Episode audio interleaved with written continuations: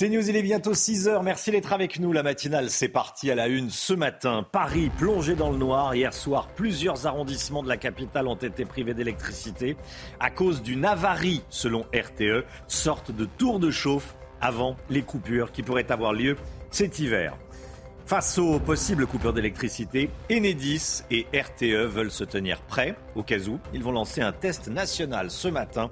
On en parle. C'est aujourd'hui le jour anniversaire de la promulgation de la loi de 1905 sur la laïcité. La laïcité attaquée de toutes parts à l'école, vous allez voir. J-1 avant France-Angleterre, une des deux équipes rentrera à la maison samedi soir. Des informations sur la composition de l'équipe de France avec vous, Saïd El Abadi. À tout de suite, Saïd. Et puis Gilbert Montagnier qui soutient les Bleus à sa manière. Le chanteur a repris son tube, les Sunlight des Tropiques, pour faire l'éloge de Kylian Mbappé. On vous fait découvrir ça ce matin. Plusieurs arrondissements de Paris plongés dans le noir. Ça s'est passé hier soir à la surprise générale. Hein. Oui, alors qu'on parle beaucoup des risques de délestage cet hiver. 125 000 foyers ont été impactés euh, par une importante coupure d'électricité. Certains quelques secondes, d'autres jusqu'à 40 minutes. Alors pas d'inquiétude, il ne s'agit pas euh, d'un délestage prématuré, mais bien d'un problème technique. Clémence Barbier. Dans ce quartier du centre de Paris, c'est le noir total. Paris 5e, coupure totale d'électricité dans le quartier. Hier, vers 22h15, les lampadaires, feux rouges et immeubles sont éteints. Plusieurs arrondissements de la capitale sont privés d'électricité. Jusqu'à 125 000 clients sont impactés. La coupure a surpris les habitants. On allait pour voir un spectacle de jazz et puis d'un coup tout le bloc de quartier dans le noir, donc euh, un peu intrigué bien évidemment. Noir complet, il n'y avait plus rien du tout, c'est vrai que c'était impressionnant à voir. L'électricité a été rétablie dans la plupart des foyers avant minuit. La panne vient d'un incident technique sur un transformateur, selon les gestionnaires de réseau Enedis et RTE. On s'est demandé ce qui se passait. On s'est dit, bah, on pensait que c'était pour janvier le délestage et c'est avant, non? Donc euh, voilà, on s'est juste posé la question et on a continué à faire notre vie. Des analyses seront lancées pour déterminer la nature de l'incident. Selon RTE, cette panne n'a aucun lien avec les coupures de courant programmées et ciblées qui pourraient survenir cet hiver en cas de surcharge du réseau électrique. Voilà, c'est une sorte de tour de chauffe avant les, vraies coupures. Euh, les risques de coupure d'électricité, justement, Enedis et RTE vont lancer un test national dans la matinée. Alors, objectif, tester les procédures et être prêt en cas de délestage. Alors, pas d'inquiétude, il s'agit d'un test interne. Vous ne serez donc pas impacté. Solène Boulan. C'est un test interne qui vise à simuler des délestages, c'est-à-dire des coupures d'électricité ciblées temporaires, destinées à soulager le réseau en cas de tension. Selon le gestionnaire de réseau de transport d'électricité RTE, ces mesures sont simulées sur ordinateur sans être réalisées techniquement. Aucun risque que ces coupures ne soient alors effectives. Du coup, pour la fermeture, tu es prêt? Un exercice de crise loin d'être inédit, car ce type d'entraînement est régulièrement mené tout au long de l'année par Enedis, notamment en hiver. Pour se préparer quand on a des tempêtes de neige, on simule des scénarios qui nous permettent de bien nous mettre en coordination, que les choses fonctionnent bien. Résultat, quand une tempête arrive, ça fonctionne bien sur le terrain. Pour l'instant, aucune coupure d'électricité n'est prévue, du moins jusqu'aux fêtes de fin d'année. Les risques de coupure devraient intervenir courant janvier, en fonction du froid, de la disponibilité des centrales et de la quantité d'énergie que le pays peut importer. Voilà, regardez ces derniers chiffres. Les clients d'EDF, vous en êtes peut-être, vous en faites peut-être partie, consomment moins d'électricité, particuliers, entreprises ou euh, services tertiaires, comme on dit. Tous ont consommé 10% d'électricité de moins le mois dernier par rapport à novembre 2021. EDF qui euh, attribue ces, résultats aux efforts de ses clients. Alors que les températures extérieures avoisinent les, euh, le, 0 degré, hein. on est à peu près à 0 degré, certains Français sont privés de gaz. Ça se passe à Neuilly-sur-Seine, près de Paris, Chana. des hein coupures liées à un mouvement social de la CGT au sein du gestionnaire de réseau de gaz GRDF. Résultat, plus d'un millier de foyers ont été touchés. On est allé à leur rencontre. Marine Sabourin, Pierre Emco et Charles Baget. Voilà la chaudière. Et puis ben, le, petit bouton rouge qui nous a indiqué qu'il n'y avait plus de gaz. Il est 7 heures du matin quand Claude s'aperçoit que le gaz a été coupé. Dehors, à cette heure-ci, les températures sont en dessous de zéro et à l'intérieur, il n'y a plus de chauffage depuis deux heures. Comme Claude et sa femme Marie-France, plus de 1200 habitants de Neuilly ont été privés de gaz. Depuis le sabotage d'un des grévistes CGT au sein de GRDF, impossible d'utiliser les plaques de cuisson. plus de gaz. Le couple, qui vit ici depuis 1976, n'avait jamais vu ça et redouble d'astuces pour lutter contre le froid. On est bien là, sous la peau de mouton. Ah bah oui, euh, moi ça m'a réchauffé. Ah bah. Si certains gardent le sourire, d'autres neuilliens font grise mine. Il y a des, des- des personnes âgées, il y a des enfants en bas âge. C'est c'est pas normal. Nous, on est plus chauffé, il fait 14 chez nous. Dans un communiqué, la mairie demande à ses habitants qui seraient toujours privés de gaz de contacter au plus vite GRDF. Les chiffres euh, alarmants de la laïcité, des attaques contre la laïcité à l'école. L'IFOP publie une enquête sur les atteintes au principe de neutralité religieuse à l'école. Tous les indicateurs sont au rouge, Chana. hein. Oui, le résultat est inquiétant. Romain, le port de tenue religieuse ou encore le taux d'absentéisme pendant certains cours ne cesse d'augmenter. Marine Sabourin. C'est un constat alarmant. 52% des professeurs s'autocensurent dans leur enseignement contre 43% en 2020 afin d'éviter de possibles incidents sur les questions de religion. Un phénomène particulièrement présent en REP, zone d'éducation prioritaire. Dans les établissements publics, le nombre de professeurs confrontés à des contestations a considérablement augmenté depuis 2020, notamment sur les sujets tels que la mixité filles-garçons. Elle arrive avant la laïcité, par exemple. Et là, on est à plus 9% euh, de, euh, de professeurs qui expriment avoir constaté euh, ce, ce- ce type de, de- de- de remise en question de leur enseignement. Une contestation qui s'exprime également en histoire-géographie lors de cours liés à l'histoire des génocides ou des religions. On sent bien que cet enseignement est particulièrement euh, sensible et que les professeurs qui enseignent euh, cette discipline sont particulièrement vigilants, font s'autocensurent plus que les autres. Depuis septembre 2021, près d'un enseignant sur deux a été confronté à au moins une atteinte à la laïcité, avec notamment le port de couvre-chef à caractère Enfin, parmi les professeurs ayant constaté le port de tenue religieuse dans l'enceinte d'un établissement, seulement un sur deux le signale à l'administration. Un principe de laïcité à l'école qui vacille depuis l'assassinat de Samuel Paty et des professeurs seuls face à cette situation. 77% d'entre eux considèrent que le ministère de l'Éducation nationale n'a tiré aucun enseignement de sa mort en 2020. Voilà, et notez que 41% des enseignants de moins de 30 ans, donc les jeunes profs, se distinguent par une plus forte adhésion au port de vêtements religieux musulmans. 41% euh, l'acceptent. Soyez là à 7h10, tiens, si vous le pouvez, bien sûr. On sera avec Didier Lemaire, qui est professeur de, philosophie et qui a été euh, confronté aux, attaques contre la laïcité à l'école. La messe euh, d'anniversaire de la mort de Johnny Hallyday, c'est aujourd'hui, organisée ce matin à l'église de la Madeleine. hein. Et cinq ans après sa mort, sa veuve, Laetitia, s'est confiée au micro d'Olivier Benkemoun. Elle nous raconte sa vie sans lui. Écoutez. On refait pas sa vie, on la continue, parce qu'on n'a pas le choix et qu'il faut accepter aussi qu'il reviendra plus. Donc à accepter avec beaucoup de résilience et beaucoup de courage. Ça, c'est des grandes leçons qu'il m'a données. Donc je continue à m'en nourrir tous les jours. J'ai passé un, un quart de siècle avec lui, 23 ans d'un amour inconditionnel et on était deux êtres cabossés qui se sont, euh, qui se sont euh, sauvés euh, tous les deux. Et c'était une rencontre improbable dans une période de, sa vie, une période de ma vie où euh, on n'était pas fait pour, euh, pour euh, tomber amoureux et, on- et on s'est on s'est sauvés. Et, euh, et Johnny restera mon âme liée euh, pour l'éternité et je, parce que j'ai pas pa- partagé des choses ordinaires avec lui et que, et que c'était pas un homme ordinaire. Mais, euh, mais l'acceptation de son départ, c'est un travail au quotidien, ça prend du temps, c'est long. J'ai, ça fait partie de moi, ce deuil. C'est pas tous les jours facile, c'est pas, il y a des hauts, il y a des bas, et, et, euh, mais euh, le temps fait son œuvre. Voilà, le temps fait son œuvre. On ne refait pas sa vie, on la, on la continue. C'est joli ce que dit Ce que dit ma maman. Ah bah, Une phrase de ma maman également. Elle m'a bah, toujours dit ça. Alexandra, on ne refait pas sa vie, on la continue. Allez, J-1 avant, Angleterre-France.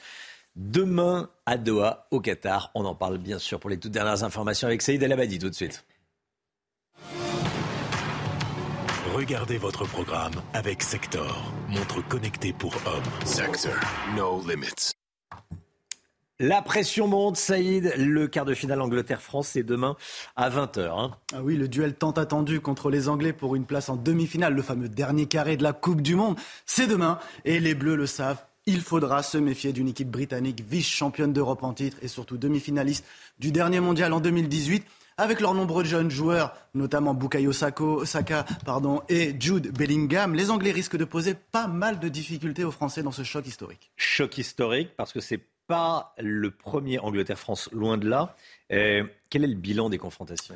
Alors, ce sera officiellement le, la 42e opposition entre la France et l'Angleterre. Euh, derrière la Belgique et les 75 matchs, il s'agit de l'adversaire le plus fréquent des Bleus dans l'histoire. Bon, pour ce qui est du bilan, désolé, il n'est pas trop favorable.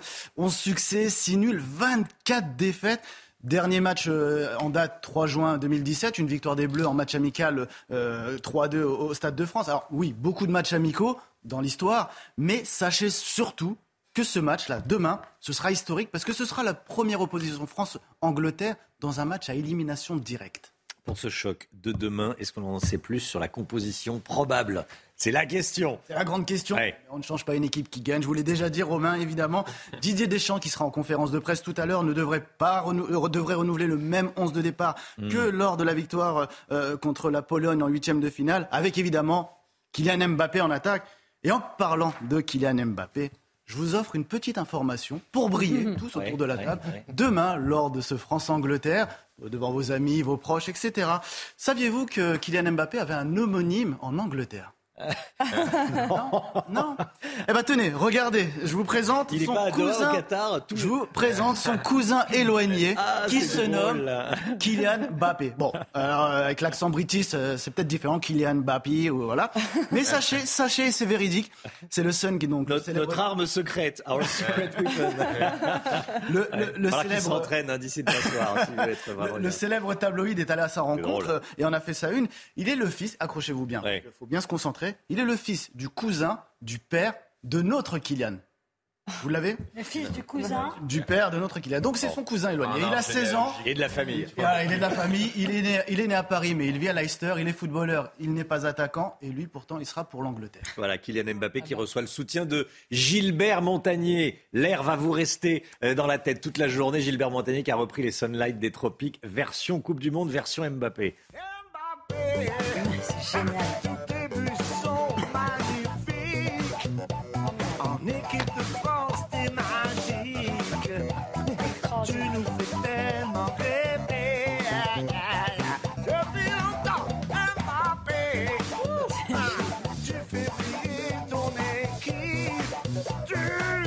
Sur, sur, le, sur le compte Instagram de, de, Gilbert Montagnier. Bon, c'est sympa. Il soutient, il soutient Kylian Mbappé. C'est vrai qu'il il, écoute les, il écoute les commentaires. forcément, il est aveugle, Gilbert Montagnier. Il écoute les commentaires. Voilà, il voulait faire un, petit clin d'œil. Et euh, c'est un peu la musique qu'on a dans la tête ce matin. Hein, ah bah oui, c'est indémodable cette chanson. Indémodable. Il est toujours de bonne humeur aussi. Merci Saïd. Vous avez regardé votre programme avec Sector, montre connectée pour hommes. Sector, no limits. Comment faire des économies? C'est la question euh, qu'on se pose tous. Et c'est la question que se pose, se pose également de nombreux maires en France. On est allé dans l'Oise. Restez bien avec nous sur CNews. CNews, il est 6h15. Bienvenue à tous. Le point info tout de suite. Une statue du général de Gaulle dégradée à Metz en Moselle. De la peinture rouge a été étalée sur les mains et le cœur du premier président de la Ve République. Le maire Les Républicains de la ville, François Grosdidier, s'est dit scandalisé et une plainte a été déposée. En Iran, un manifestant condamné à mort a été exécuté hier. C'est une première et ça a suscité un véritable tollé à l'étranger. Cet homme de 23 ans avait été reconnu coupable d'avoir bloqué une rue et blessé un paramilitaire avec une machette au début des manifestations en septembre dernier. Et puis la fête des Lumières a débuté hier soir à Lyon et comme chaque année c'est magnifique, regardez ces belles images. 2 millions de visiteurs devraient profiter de ces animations dans les rues. Vous pourrez profiter de cette tradition du 19e siècle en l'honneur de la Vierge Marie jusqu'à dimanche. Comment faire des économies? Alors pour les économies d'électricité à la fête des Lumières, faut repasser. Même s'ils ont euh, la ville de Lyon euh, a fait de, de gros efforts. Il y a beaucoup de LED, évidemment. Mhm. évidemment. Euh, comment faire des économies C'est le casse-tête de tous les maires ces dernières semaines face à l'explosion du prix de l'énergie.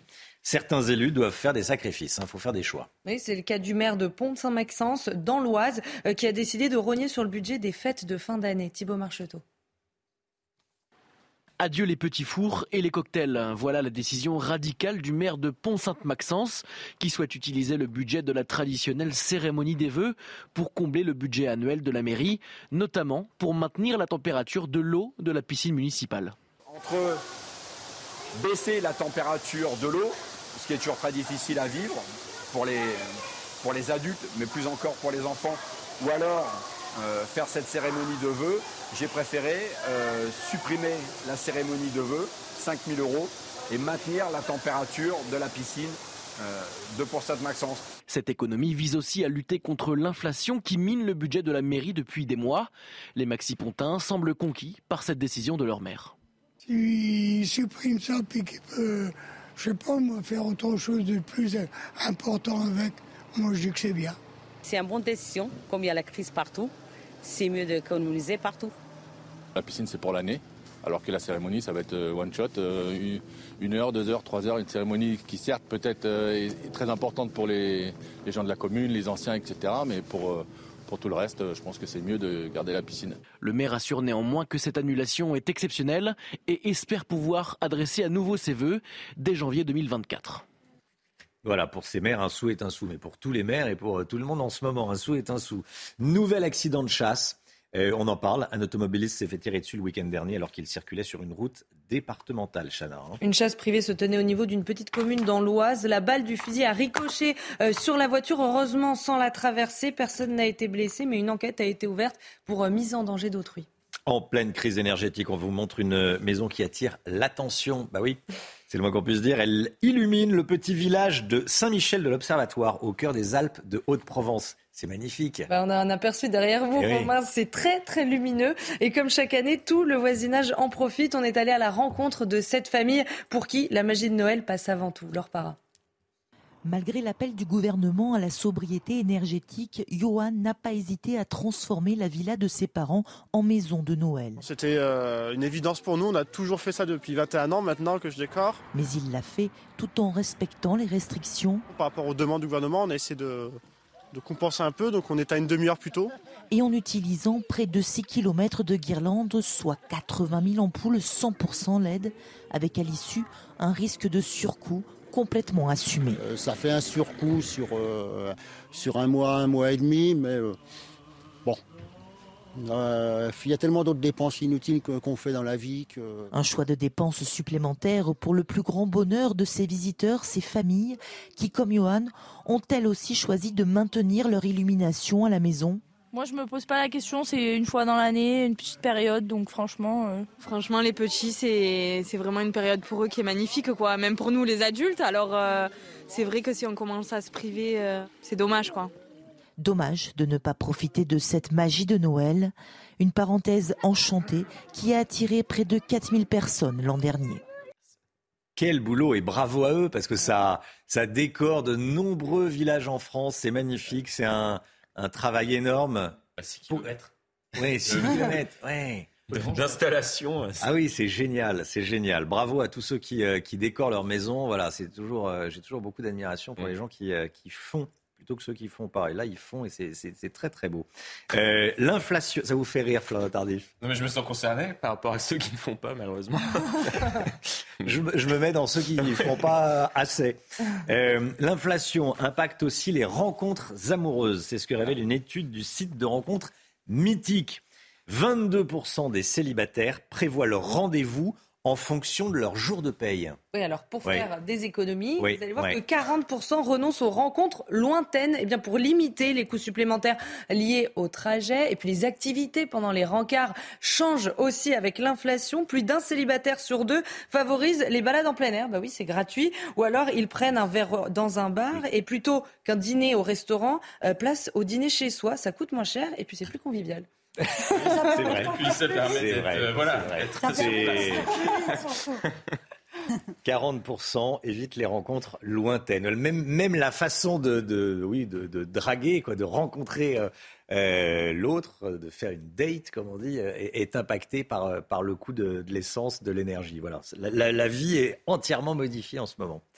Allez, restez bien avec nous dans un instant l'économie avec euh, Lomique Guillon. On va parler de ces patrons du CAC 40 furieux contre la SNCF. A tout de suite. L'économie avec vous, Lomique Guillaume.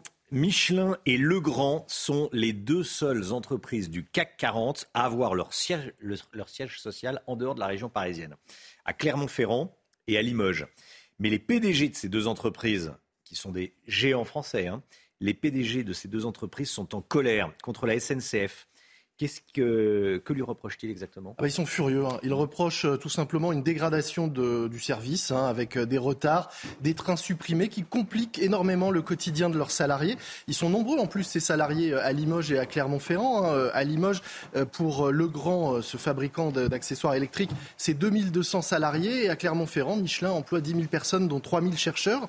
Et voilà, l'annonce récente fin novembre de la suppression par la SNCF de l'intercité du matin à destination d'Austerlitz de depuis Limoges a été la goutte d'eau. Il y aura plus de train pour Paris euh, au départ de Limoges entre 5h30 et 9h. Le PDG de Legrand s'est fendu d'une lettre à la SNCF et puis devant l'absence de réaction du transporteur, il a décidé de rendre cela public. Du côté de chez Michelin, à Clermont-Ferrand bah, C'est pas beaucoup mieux. Hein. Il y a quelques mois, le PDG de Michelin disait à propos de la ligne Paris-Clermont il n'y a pas un jour où cette ligne ne subit pas des retards et des suppressions. Le ministre de l'Industrie, qui était en visite à Clermont il y a quelques temps, euh, en novembre, s'en est rendu compte par lui-même, puisque son train du retour a été supprimé euh, le, soir même. Le principal reproche, en fait, c'est euh, l'allongement des temps de trajet. Il fallait 2h58 pour faire Paris-Clermont il y a quelques temps. Désormais, c'est 3h30, au point que certains disent qu'il faut désormais préférer l'avion.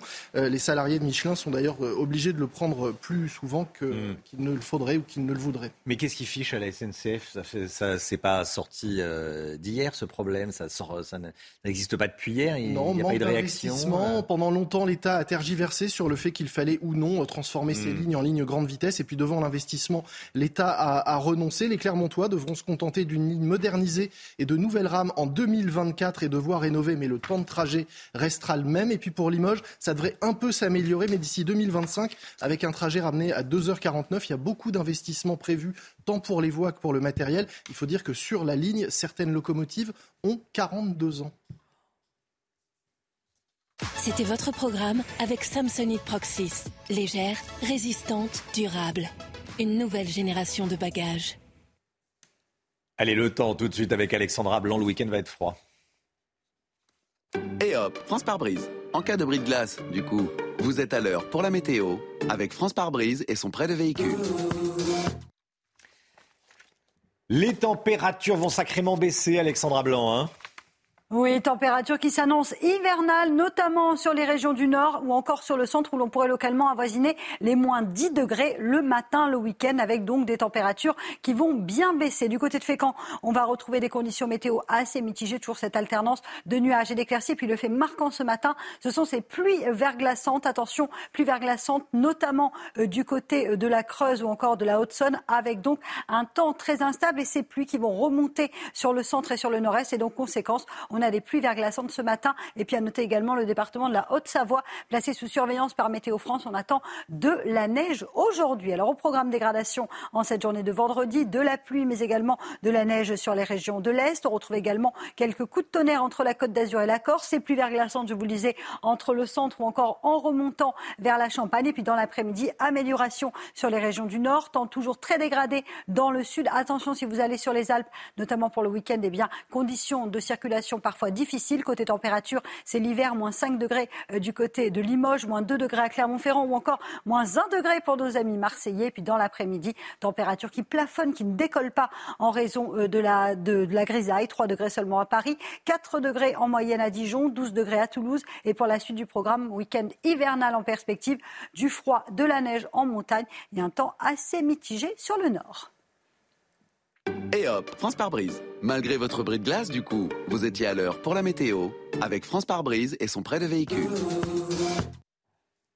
C'est News, il est 6h30, bienvenue à tous. Merci d'être avec nous à la une ce matin. L'explosion des prix du gaz et de l'électricité. Des milliers de boulangeries artisanales sont en danger. Elles ne peuvent pas affronter ces augmentations. Reportage en Loire-Atlantique. 1200 foyers privés de gaz à Neuilly-sur-Seine, près de Paris, alors qu'il fait près de 0 degré dehors. C'est dû à un acte malveillant sur fond de mouvement syndical pour des hausses de salaire. Clémence Barbier est sur place. La laïcité mise à mal dans les écoles. Ce matin, on se pose cette question. Les professeurs sont-ils suffisamment soutenus par l'éducation nationale? On vous en parle dans un instant. On est le 9 décembre. Noël, c'est dans 16 jours. Ça, Jusqu'ici, je me trompe pas. Si c'est pas encore fait, il faut se lancer dans l'achat du sapin de Noël aujourd'hui. On verra ça avec Augustin Donadieu. Comment bien le choisir? Combien ça coûte cette année? On en parle ce matin. Tout de suite, Augustin.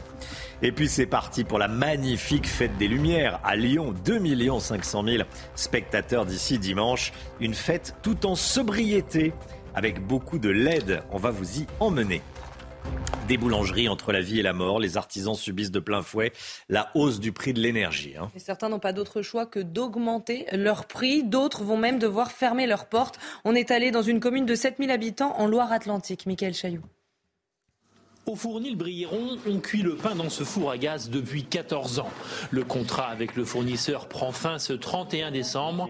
Les tarifs annoncés pour 2023 flambent. De 17,32 euros le mégawatt, on va passer à environ entre 130 et 140 euros le mégawatt, donc x8. Si on ne trouve pas un fournisseur à un prix raisonnable, on baissera le rideau. Voilà. Vous fermez au 1er janvier Eh bien oui. Dans la deuxième boulangerie de Montoire de Bretagne, le four est électrique. Les propriétaires se voyaient protégés par un contrat qui court jusqu'à fin 2023 quand ce recommandé est arrivé il y a une semaine. On nous informe que euh, le prix va être multiplié par 4,5 à partir du mois de janvier. L'énergie qui représentait autour de 2000 euros par mois va passer à 8000. Ah non, c'est pas jouable. On sera obligé d'augmenter la baguette, euh, enfin tout ce qui est au magasin, euh, au minimum de 10 centimes. Mais pour qu'on soit bien, il faudrait mettre au moins 30 ou 40 centimes. Ces deux artisans boulangers précisent qu'ils ne sont pas éligibles aux aides du gouvernement. Ensemble, ils ont écrit ce mot à destination des clients pour leur demander de ne pas fuir vers les boulangeries industrielles. La douzaine de salariés concernés s'inquiètent. Savoir que peut-être je vais être licencié, ça fait mal. Au Fournil Brilleron, on attend comme un cadeau de Noël une aide du gouvernement qui pourrait sauver le commerce. Des milliers de boulangeries en danger de mort, hein. euh, des boulangeries artisanales. Voilà, c'est pour ça qu'il fallait en parler ce matin en Loire-Atlantique, mais c'est vrai dans tous les départements. Si vous êtes boulanger, vous savez de, de quoi je, je parle, bien sûr.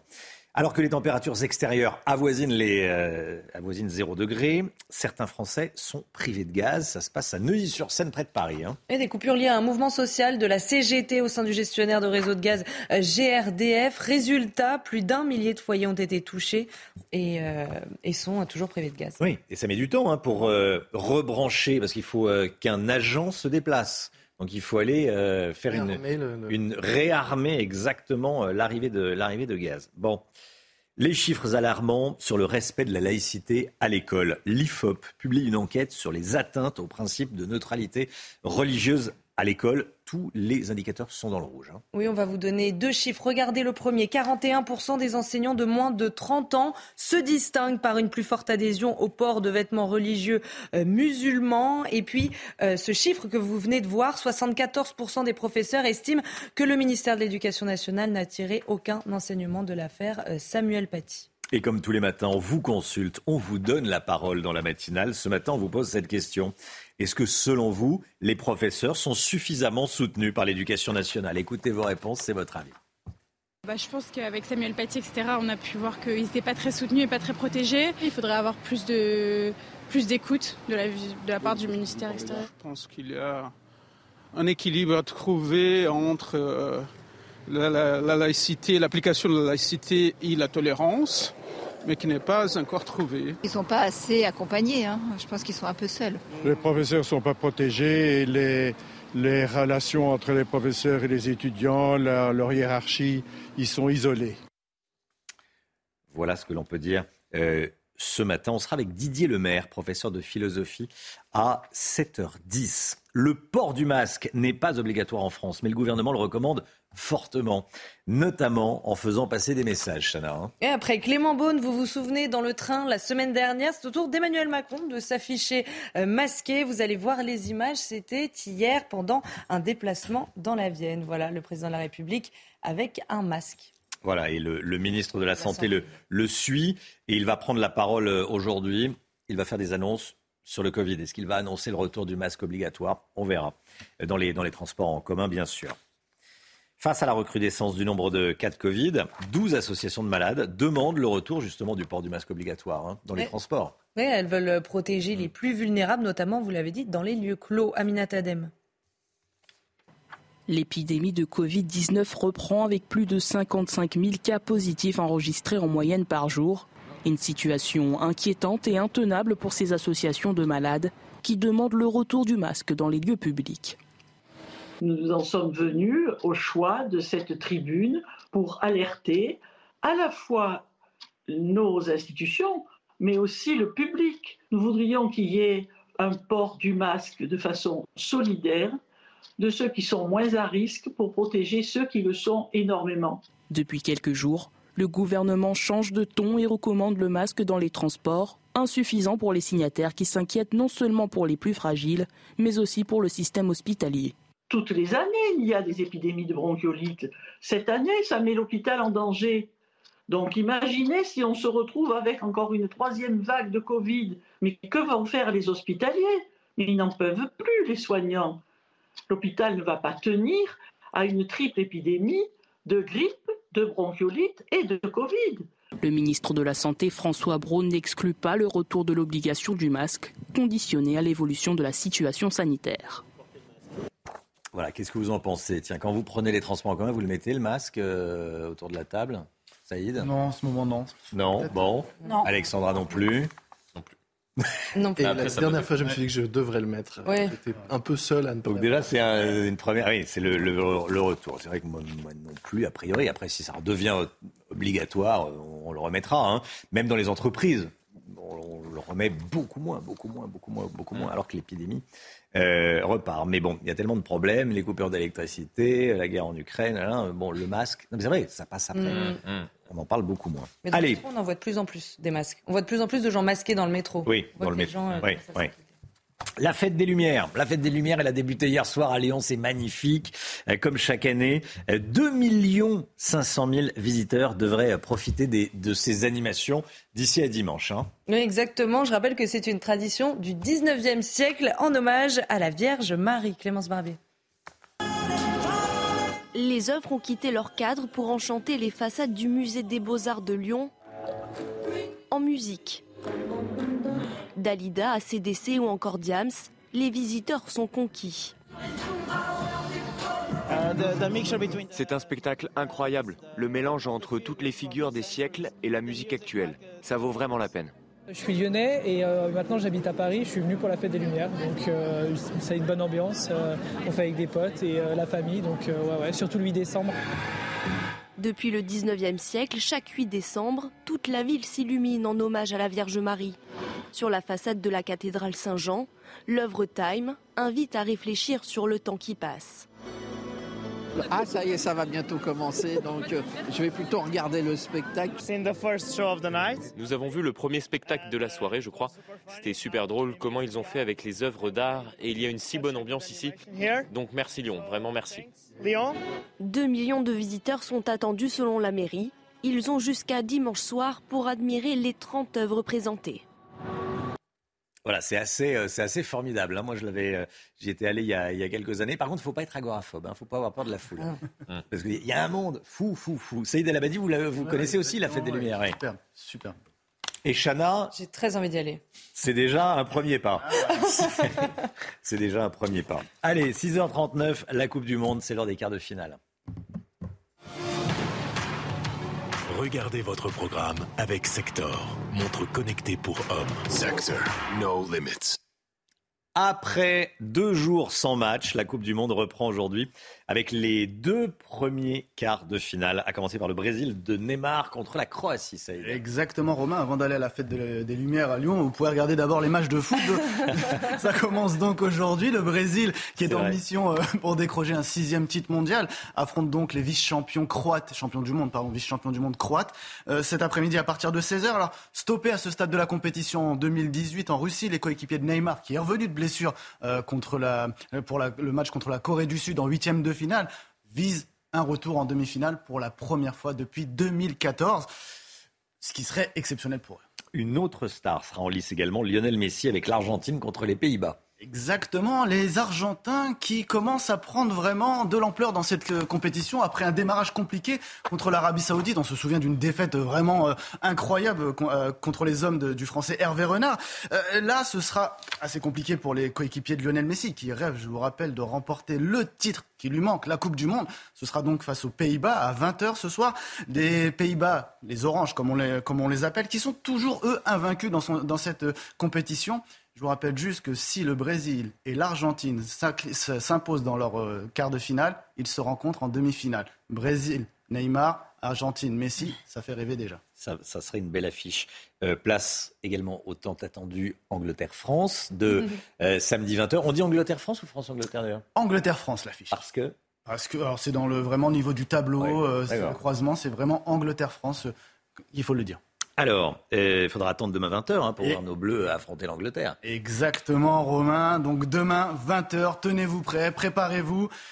Ça va être chaud. je, vous, remets le programme si vous ne l'avez pas vu. Donc pour bien recontextualiser ces quarts de finale, ça commence aujourd'hui. Croatie, Brésil, 16h. Pays-Bas, Argentine, 20h. Maroc, Portugal, demain, 16h. Et surtout donc le France, Angleterre, 20h. Et après vous irez à la fête des Lumières. Parfait. Vous avez regardé votre programme avec Sector, montre connectée pour hommes. Sector, no limits. Bon vendredi 9 décembre, merci d'être avec nous. Restez bien sur CNews. Il est temps d'acheter son sapin si ce n'est pas encore fait. Beaucoup d'entre vous euh, ont ça euh, dans la to-do list, dans la liste des choses à faire de, de ce week-end. Comment bien le choisir, tiens, son sapin? C'est important, il y a des choses à savoir. Beaucoup de questions à vous poser, Augustin Donadieu, dans un instant. À tout de suite.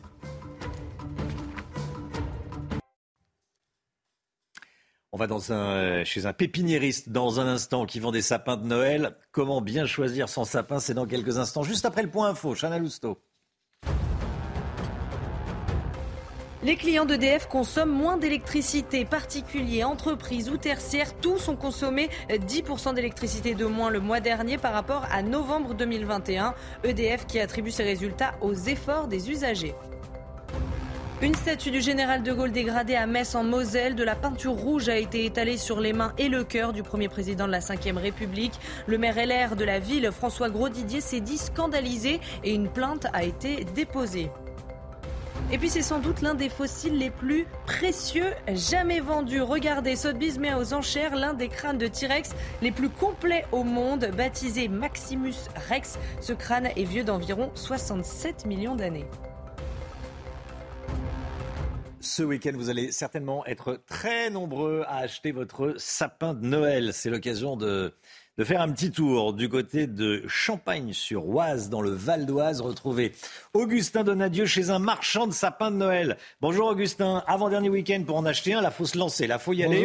Euh, comment trouver le, sapin qui nous convient le mieux? Donnez-nous vos, vos bons conseils et les bons conseils de celui qui les vend.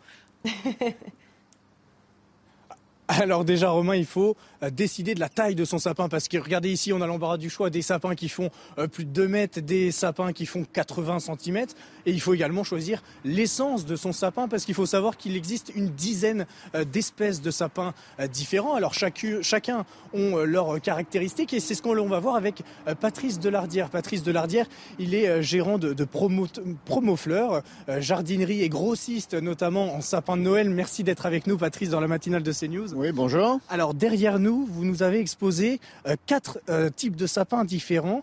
Dites-nous comment faire son choix parmi ces quatre euh, sapins Alors, on va commencer par l'épicéa, vous voyez, qui est le sapin traditionnel que vous connaissez plus de votre enfance, qui sent très très bon, mais qui a un gros défaut qui perd ses aiguilles, donc qui se conserve pas très longtemps à l'intérieur. Et il pique. Et qui pique, forcément. Là, on a mis un omorica. Le morica, c'est son cousin. En fait, il est pareil, il perd ses aiguilles. Il a un aspect plus bleuté, mais il est plutôt décoratif parce qu'il est très, les branches très souples et très difficile à décorer. Très bien. Là, vous avez un obilis qui est plutôt un sapin qui est en toute petite production, mais qui est, qui est bleuté, qui perd pas ses aiguilles et qui est très doux dans la forme et tout ça, qui pique pas. Et on le sent plus rustique, hein, bien plus dur. Voilà, c'est ça, bien plus dur, voilà. Et là, le, roi du sapin, parce qu'aujourd'hui c'est euh, une grande majorité, à 95% des ventes, qui est le Norman, qui est un sapin qui est avec une aiguille bien brillante, large, et qui perd pas ses aiguilles justement, qui se conserve très bien. D'accord, donc si on a des enfants, vaut mieux privilégier ces sapins moins euh, piquants. Exactement, exactement. Et dernière question en un mot, comment on fait pour entretenir ces sapins? On sait, on a tous été confrontés à ces pics qui tombent parce que le feu de la cheminée est un petit peu trop près. comment on fait? bah En fait, quand on fait son choix, on choisit si on veut un sapin qui va nous rappeler notre enfance avec l'odeur. Et dans ces cas-là, on va prendre l'épicéa, mais en sachant qu'il ne faut pas le mettre plus d'une semaine à la maison parce qu'il va dépérir dès qu'il va commencer à rentrer. Voilà. Oui, et si on veut avoir un sapin qui dure plus longtemps dans nos fêtes et tout ça, on choisit un sapin comme le Norman qui perd pas ses aiguilles, qui lui va rester intact beaucoup plus longtemps et qu'on va pouvoir profiter des fêtes de Noël plus longtemps avec.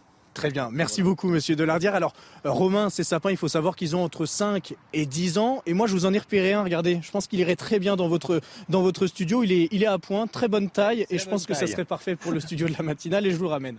Ah bah parfait, formidable. Et dans une heure, vous allez nous dire combien ça coûte. 6 millions de sapins vendus chaque année. Hein. 6 millions de sapins vendus chaque année. Merci beaucoup Augustin. Dans une heure, les prix.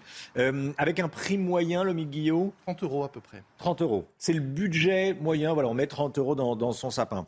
Euh, merci beaucoup Augustin et, et pour cette info plus. 6h49, restez bien avec nous sur CNews. Euh, dans un instant, la bataille des retraites qui est engagée, les toutes dernières informations avec Florian Tardif. À tout de suite. 6h52, la politique, Florian Tardif, le gouvernement se prépare à engager la bataille des retraites avant qu'Elisabeth Borne n'en dévoile le contenu précis la semaine prochaine, a priori jeudi prochain. L'exécutif accorde ses violons et affûte sa stratégie. Florian Tardif, on se dirige très clairement vers une proposition de report de l'âge légal de départ à la retraite de 62 à 65 ans. Hein. Et oui, Romain, si les invités au dîner de l'Elysée avaient le choix du menu mercredi lors d'un repas consacré à la réforme des retraites, potage, viande, salade ou plateau de fruits de mer, ce ne sera pas le cas des Français. Les retraites à la carte c'est fini, ce sera bientôt 65 ans pour tout le monde. Ainsi on a décidé Emmanuel Macron, 65 ans, euh, préféré à 64. Pourquoi? Car un report de l'âge légal à 64 ans n'apporte pas plus d'alliés à la majorité euh, dans cette bataille, estime-t-on dans l'entourage de l'exécutif. Quitte à y aller, autant y aller euh, franchement, donc, même si on nous explique également que cette borne pourrait évoluer en fonction des débats parlementaires. Alors, 65 ans, ça risque ça risque de crisper les Français. quelle est la stratégie du gouvernement pour faire passer la pilule? Romain, dire que les Français soutiennent cette réforme, cela vous paraît contre-intuitif, très certainement. C'est normal, la population ne s'est jamais prononcée précisément euh, sur cette question. Elle a en revanche élu Emmanuel Macron en mai dernier, réélu même et figuré dans son programme cette réforme des retraites incluant un report de l'âge légal. C'est la stratégie de l'exécutif, répéter euh, que le président a reçu le mandat euh, de reculer l'âge légal à 65 ans. C'est oublié un peu vite qu'il laissait euh, lors de sa campagne présidentielle la possibilité d'un départ à la retraite à 64 ans. C'est oublié également que les Français ont été nombreux à voter Emmanuel Macron pour éviter Jean-Luc Mélenchon ou Marine Le Pen. Alors, dans ce contexte, les débats s'annoncent âpres Florian. Mhm. Comment euh, le gouvernement compte faire passer sa réforme? Eh bien, en utilisant un outil bien utile depuis le début du quinquennat, le 49-3. Si la majorité présidentielle ne désespère pas de trouver un accord sur ce texte avec les Républicains, elle se réserve un joker euh, dans la main. En effet, l'exécutif pourrait avoir recours à un projet de loi de finances rectificative de la sécurité sociale. Alors, cela ne vous parle peut-être pas, c'est normal. Il s'agit euh, d'une subtilité parlementaire qui permet au gouvernement d'utiliser le 49-3 à loisir sur tous les textes budgétaires. C'est un 49-3 en gros qui ne coûte rien, reconnaît-on dans la majorité, qui ne coûte rien et qui pourrait rapporter gros. Premièrement, en permettant au système de perdurer euh, dans le temps et deuxièmement, surtout d'ailleurs, Romain, à Emmanuel Macron d'encaisser une victoire sur un sujet pour le moins âpre. Florian Tardif, voilà, et on parlera de la réforme des retraites et d'autres sujets avec Stanislas Guérini, ministre de la fonction publique. Il sera sur le plateau de la matinale à 8h15 ce matin. Regardez votre programme avec Samsonite Proxys. Légère, résistante, durable. Une nouvelle génération de bagages. Marc Lavoine dans l'instant musique ce matin, avec, euh, en duo avec la jeune chanteuse Madimi. On découvre la fin d'une histoire. C'est un duo qui raconte bien sûr la rupture d'un couple. Mal aux choses, mal aux roses, cette fois l'affaire est close.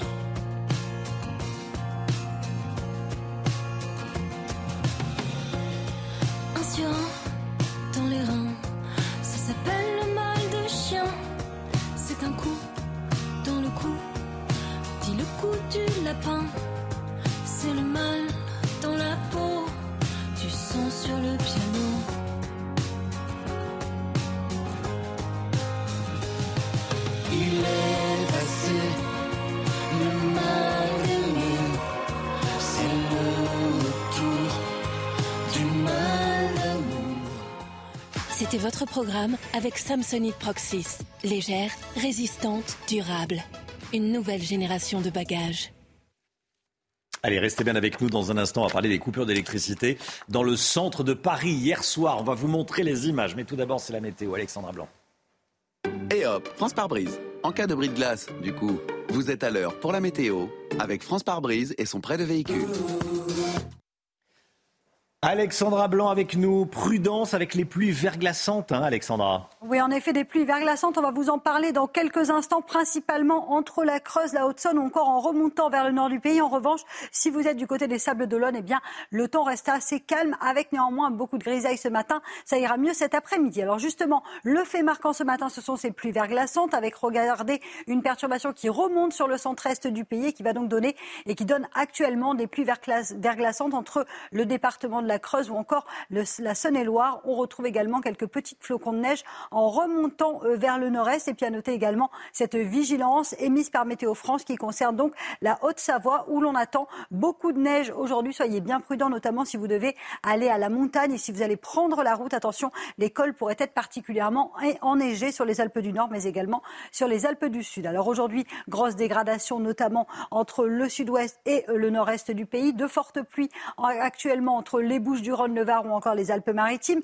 On retrouve également de la pluie sur le Lyonnais, puis évidemment au-delà de 1000 mètres, 1200 mètres d'altitude, la pluie se transforme en neige. Pluie verglaçante sur le centre ou encore sur la Champagne, mais dans l'après-midi, eh bien, ça ira globalement un petit peu mieux sur le nord. Regardez, on va même retrouver un peu de soleil. On était habitué à la grisaille, notamment à Paris ou encore à Lille. On devrait retrouver quelques éclaircies aujourd'hui. En revanche, dans le sud-ouest, toujours du mauvais temps, un temps gris, humide et toujours beaucoup de neige en montagne avec également de l'instabilité euh, sur la façade occidentale de la Corse. Les températures hivernales ce matin, on se couvre. C'est pourquoi d'ailleurs il y a des pluies verglaçantes avec moins 1, moins 2 degrés euh, sur les régions euh, centrales. Et puis dans l'après-midi, les températures vont rester toujours un petit peu fraîches pour la saison. 3 degrés seulement pour le bassin parisien ou encore 4 degrés à Dijon. La suite du programme, des conditions météo assez mitigées pour le week-end, surtout dans le sud. Alors on aura globalement du beau temps, mais beaucoup de vent et donc conséquence, le, le ressenti risque d'être glacial, notamment euh, pour la journée euh, de samedi autour du golfe du Lion avec le retour du Mistral et de la Tramontane. Et puis dimanche, de bonnes conditions avec un petit peu de neige entre la Normandie et les Ardennes, le tout dans les températures hivernales. Et hop, France par brise. Malgré votre bris de glace, du coup, vous étiez à l'heure pour la météo avec France par brise et son prêt de véhicule. CNews, 6h59. Merci d'être avec nous, d'avoir choisi CNews pour démarrer cette journée à la une ce matin. Paris plongé dans le noir. Hier soir, plusieurs arrondissements de la capitale ont été privés d'électricité à cause d'un problème technique, d'une avarie selon RTE. Sorte de tour de chauffe avant les coupures qui pourraient avoir lieu cet hiver. Face aux possibles coupures d'électricité, justement, Enedis et RTE veulent se tenir prêts au cas où. Ils vont lancer un test national ce matin. C'est aujourd'hui le jour anniversaire de la promulgation de la loi de 1905 sur la laïcité. La laïcité attaquée de toutes parts à l'école, vous allez voir. Il y a une enquête qui vient de sortir et puis on sera dans un instant avec Didier Lemaire, professeur de philosophie. J-1 avant France-Angleterre, une des deux équipes rentrera à la maison samedi soir. Des informations sur la composition de l'équipe de France avec Saïd El Abadi. Gilbert Montagnier soutient les Bleus à sa manière. Le chanteur a, repris son tube Les Sunlight des Tropiques pour faire l'éloge de Kylian Mbappé. On vous fait découvrir ça. Et puis vous allez peut-être utiliser votre voiture pour vous rendre au travail. Eh bien si c'est le cas, vous êtes comme 75% des Français. C'est euh, ce que nous dira Pierre Chasseret d'ici à 7h30. Plusieurs arrondissements de Paris plongés dans le noir. Ça s'est passé hier soir à la surprise générale. Hein. Et alors qu'on parle beaucoup des risques de délestage cet hiver, 125 000 foyers parisiens ont été impactés par une importante coupure d'électricité. Certains quelques secondes, d'autres jusqu'à 40 minutes. Alors, il ne s'agit pas d'un délestage prématuré, mais bien d'un problème technique. Clémence Barbier. Dans ce quartier du centre de Paris, c'est le noir total. Paris 5e, coupure totale d'électricité dans le quartier. Hier, vers 22h15, les lampadaires feux rouges et immeubles sont éteints. Plusieurs arrondissements de la capitale sont privés d'électricité. Jusqu'à 125 000 clients sont impactés. La coupure a surpris les habitants. On allait pour voir un spectacle de jazz et puis d'un coup le, tout le bloc de quartier dans le noir, donc euh, un peu intrigué bien évidemment. Noir complet, il n'y avait plus rien du tout, c'est vrai que c'était impressionnant à voir. L'électricité a été rétablie dans la plupart des foyers avant minuit. La panne vient d'un incident technique sur un transformateur, selon les gestionnaires de réseau Enedis et RTE. On s'est demandé ce qui se passait, on s'est dit bah on pensait que c'était pour janvier le délestage et c'est avant, non? Donc euh, voilà, on s'est juste posé la question et on a continué à faire notre vie. Des analyses seront lancées pour déterminer la nature de l'incident. Selon RTE, cette panne n'a aucun lien avec les coupures de courant programmées et ciblées qui pourraient survenir cet hiver en cas de surcharge du réseau électrique.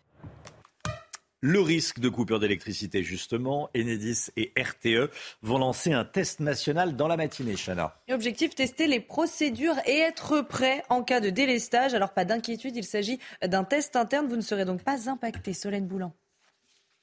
C'est un test interne qui vise à simuler des délestages, c'est-à-dire des coupures d'électricité ciblées temporaires, destinées à soulager le réseau en cas de tension. Selon le gestionnaire de réseau de transport d'électricité RTE, ces mesures sont simulées sur ordinateur sans être réalisées techniquement. Aucun risque que ces coupures ne soient alors effectives. Du coup, pour la fermeture, tu es prêt? Un exercice de crise loin d'être inédit, car ce type d'entraînement est régulièrement mené tout au long de l'année par Enedis, notamment en hiver. Pour se préparer quand on a des tempêtes de neige, on simule des scénarios qui nous permettent de bien nous mettre en coordination, que les choses fonctionnent bien.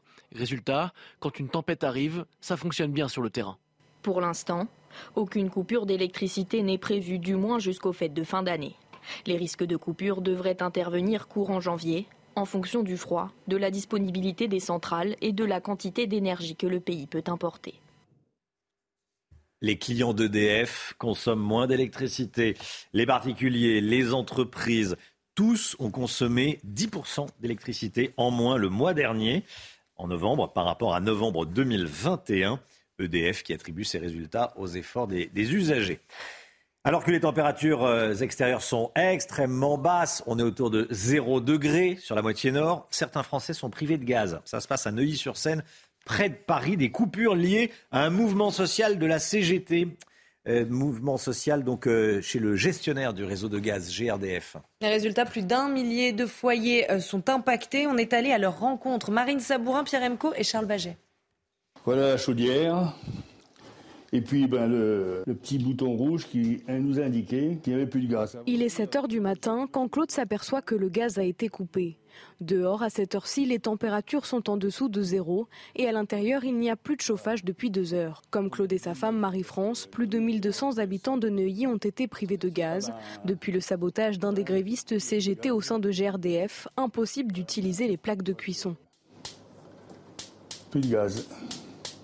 Le couple, qui vit ici depuis 1976, n'avait jamais vu ça et redouble d'astuces pour lutter contre le froid. On est bien sous la peau de mouton. Ah bah oui, euh, moi ça m'a réchauffé. Ah bah. Si certains gardent le sourire, d'autres Neuilliens font grise mine.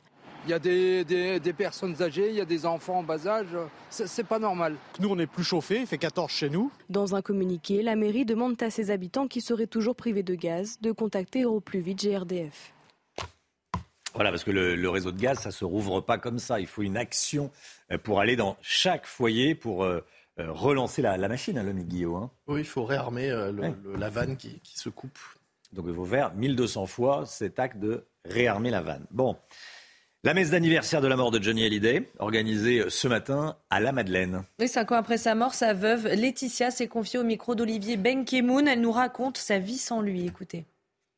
On ne refait pas sa vie, on la continue parce qu'on n'a pas le choix et qu'il faut accepter aussi qu'il ne reviendra plus. Donc accepter avec beaucoup de résilience et beaucoup de courage. Ça, c'est des grandes leçons qu'il m'a données. Donc je continue à m'en nourrir tous les jours.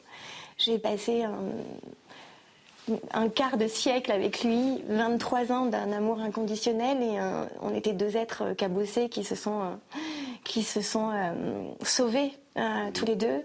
Et c'était une rencontre improbable dans une période de, sa vie, une période de ma vie où euh, on n'était pas fait pour, euh, pour euh, tomber amoureux et, et on s'est sauvé. Et, et, Johnny restera mon âme liée pour l'éternité et parce que j'ai pas partagé des choses ordinaires avec lui et que, et que c'était pas un homme ordinaire. Mais, euh, mais l'acceptation de son départ, c'est un travail au quotidien, ça prend du temps, c'est long. Je, ça fait partie de moi, ce deuil. C'est pas tous les jours facile, c'est pas. Il y a des hauts, il y a des bas, et, et mais le temps fait son œuvre. Voilà, le temps fait son œuvre, on ne refait pas sa vie, on, on la continue. C'est joli ce que dit Laetitia, voilà. Metz, donc, célébré aujourd'hui à l'église de la Madeleine. Allez, J-1 avant Angleterre-France. On en parle tout de suite. Regardez votre programme avec Sector, montre connectée pour hommes. Sector, no limits. Quart de finale Angleterre-France demain, 20h. Saïd, quelles sont les dernières informations? Dites-nous tout. Vous êtes prêt, Romain, pour ce, ce choc déjà? Oui. Je me prépare, je me prépare. Le duel tant attendu aura bien lieu demain donc contre l'Angleterre pour une place en demi-finale, le dernier carré, le fameux dernier carré de cette Coupe du Monde. Alors les Bleus le savent, il faudra se méfier des Anglais, vice-champion d'Europe en titre, demi-finaliste euh, en, 2018 euh, en, Russie, avec leurs nombreux jeunes joueurs, euh, Bukayo Saka, Jude Bellingham. Les Anglais risquent quand même de poser pas mal de difficultés aux Bleus pour ce choc historique, Romain. Alors, un choc historique parce que ce n'est pas le premier Angleterre-France, loin de là. Quel est le bilan des confrontations? Alors, ce sera le 42e euh, hmm. match euh, opposition même pour, euh, pour France-Angleterre. derrière la Belgique, 75 matchs, c'est l'adversaire le plus fréquent pour les Bleus dans l'histoire. Le bilan n'est pas très très bon. 11 succès seulement, 2, 6 matchs nuls et surtout 24 défaites. Bon, 24 défaites, globalement, ce sont des matchs amicaux. Le dernier match en date en 2017, c'est une victoire des Bleus 3-2 au Stade de France. Ce qu'il faut savoir surtout, c'est que ce match, ce sera une première historique dans l'histoire, puisque ce sera une première en phase d'élimination directe d'une grande compétition. Ah oui, et pour le choc de, demain, est-ce qu'on en sait plus sur la composition probable de l'équipe? Bon, Avec Didier Deschamps, en général, pas trop de surprises. Hein, On ne change pas une équipe qui gagne, évidemment. Il est droit dans ses bottes. Il sera en conférence de presse, d'ailleurs, dans la journée. Normalement, ce sera le même 11 de départ que contre la, Pologne lorsqu'on a gagné euh, en huitième de finale toujours avec Kylian Mbappé. Et d'ailleurs, petite anecdote sur Kylian Mbappé, je vous montre son homonyme en Angleterre. Il ne jouera pas contre nous, évidemment. un, lointain cousin, hein. un lointain cousin. Sachez que c'est le fils du cousin du père, c'est bizarre, hein, de Kylian Mbappé, le nôtre. D'accord, le père de Kylian Mbappé a un cousin, c'est le fils du cousin. Exactement. c'est pas très loin, on va hein. C'est un grand cousin. C'est le cousin anglais. C'est un grand cousin, mais malheureusement, il vit en Angleterre, il a 16 ans, et il sera pour l'Angleterre, lui. Bon, et puis à propos de Kylian Mbappé, il y a euh, c'est Gilbert Montagnier qui lui adresse une chanson, qui lui, qui l'aide là, qui lui euh, déclare sa flamme, enfin en tout cas qui l'encourage. Hein. Écoutez, sur le thème des Sunlight des tropiques.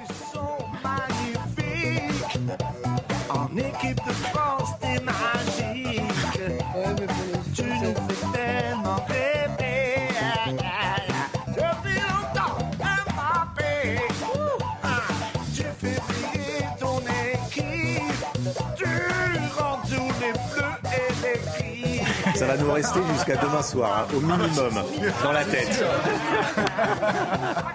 voilà, il encourage, il encourage euh, Kylian Mbappé. C'est sympa. C'est sympa. Ça va être la musique. Il y a, il y a Freed from Desire et Gilbert Montagnier. Merci Saïd. Vous avez regardé votre programme avec Sector, montre connectée pour hommes. Sector, no limits les attaques contre la laïcité. On en parle dans un instant avec Didier Lemaire, professeur de philosophie, et qui a été euh, confronté à ces sujets-là. Il sera avec nous. Restez bien sur CNews, à tout de suite. J'en ai trouvé là. CNews, il est 7h13. Merci d'être avec nous. Merci d'avoir choisi CNews et pour démarrer cette journée en étant direct avec Didier Lemaire, professeur de philosophie. Merci beaucoup d'être avec nous. Euh, je voulais vous entendre sur euh, cette grande enquête IFOP sur la laïcité qui est publiée alors qu'aujourd'hui on célèbre euh, le 117e anniversaire de la promulgation de la loi de 1905 sur la séparation des églises et de l'État. Quand on regarde cette grande enquête sur euh, la laïcité, les attaques contre la laïcité et le comportement des, des professeurs euh, à l'école, tous les indicateurs sont au rouge. Déjà, globalement, est-ce que ça vous étonne? Non, ça ne m'étonne pas parce que depuis l'assassinat de Samuel Paty, rien n'a changé dans l'institution. Rien n'a changé depuis l'assassinat de, Samuel Paty. C'est-à-dire, est-ce que vous pouvez euh, développer? Oui, je peux expliquer. Euh, les enseignants euh, qui sont menacés par des élèves ou par des parents d'élèves sont continuent d'être déplacés, ils ne sont pas soutenus par l'institution. C'est à eux de porter finalement seuls les conflits. Euh, les élèves ne sont pas sanctionnés. Euh, je peux donner l'exemple à Trappes où j'ai enseigné pendant 20 ans. j'ai moi-même été finalement exfiltré l'année dernière, mais deux de mes collègues l'ont été également, faute de soutien de l'administration. Oui. J'aimerais que vous commentiez ce, chiffre. 56% des enseignants du secondaire public s'auto-censurent dans leur enseignement. Il n'était que, entre guillemets, que 36% euh, avant l'assassinat de, Samuel Paty. Ça veut dire que, en réalité, l'assassinat, il y a un avant et après euh, assassinat de Samuel Paty, c'est ce que vous nous dites. Oui, les islamistes ont, gagné, ont réussi à faire reculer l'institution, à faire reculer le gouvernement, à engendrer aujourd'hui un climat de, peur. Et comme les, enseignants ne sont pas soutenus, ben, que peuvent-ils faire euh, seuls euh, Ils ne peuvent rien faire. Euh, cette, cette, institution est en, est en, en, déliquescence, dans un état de déliquescence. Elle ne sait plus transmettre euh, euh, la science, les valeurs républicaines. Elle ne peut plus le, le faire aujourd'hui. Est-ce que le ministre de l'Éducation est, l'homme de la situation, selon vous? Bah, écoutez, c'est sans doute un très bon communicant, mais je ne, je, ne, vois pas euh, de volonté de sa part euh, de changer quoi que ce soit au pas de vaguisme. C'est toujours la même capitulation euh, qui a lieu depuis, depuis des années. qui ne date pas d'ailleurs de Samuel Paty. Hein. Cette capitulation, elle remonte déjà à l'affaire de Creil. L'affaire de Creil, c'est l'affaire du voile au lycée. Hein oui, c'est ça, du voile. Il faut parler ici non pas d'un signe religieux ou de l'expression du fait religieux à l'école, mais, d'une expression en réalité politique, d'une attaque contre, euh, contre, contre nos principes républicains, contre la nation.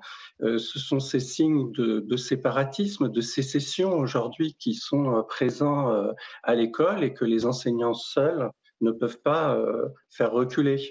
Oui, on a laissé couler l'école sur cette problématique des attaques à la laïcité. On a fait mine de ne pas voir ce qui s'y passait.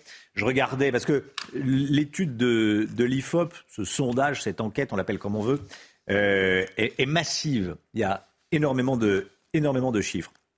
Notamment les filles euh, qui refusent d'aller à, la piscine. Et il y en a de plus en plus pour des raisons religieuses, qui refusent de se montrer en maillot de bain. Mais ça, ça date pas d'hier. Non, il y a différentes formes d'ailleurs de, cette contestation euh, des principes républicains, euh, euh, la place des femmes, la place des filles, la question de la laïcité, le refus des sciences également, le, séparatisme alimentaire, si l'on peut dire, ou en tout cas les injonctions à, à, manger différemment, à être différemment. Au fond, il s'agit d'une manière de se comporter de façon générale qui fait sécession, euh, par, par euh, l'exhibition de sa religion ou par euh, un rapport identitaire, disons, aux religieux. Hmm. Ce qui me frappe également dans cette enquête, Didier Lemaire, c'est que 41% des professeurs de moins de 30 ans, la jeune génération, la relève, 41% de ces professeurs, ces jeunes profs, sont favorables à ce qu'on autorise le port de vêtements musulmans larges dans le secondaire. Il y a une nouvelle génération qui a une euh, conception qu'on va qualifier de, très souple de la laïcité. Je voulais vous entendre sur cet euh, état de fait. Bah oui, quand on voit ce qui se passe dans les grandes écoles aujourd'hui en France et le recul des principes républicains et tout simplement de la liberté d'expression, hein, puisque aujourd'hui on est condamné pour ses, opinions dans certaines institutions. Je parle évidemment de, Sciences Politiques Paris. Euh, oui, on voit que les idéaux progressent et euh, ces idées sont les meilleurs euh, alliés euh, des islamistes aujourd'hui, bien sûr. Merci beaucoup Didier Lemaire. Je rappelle le titre de votre livre, enfin je donne le titre de votre livre parce que je ne l'ai pas donné.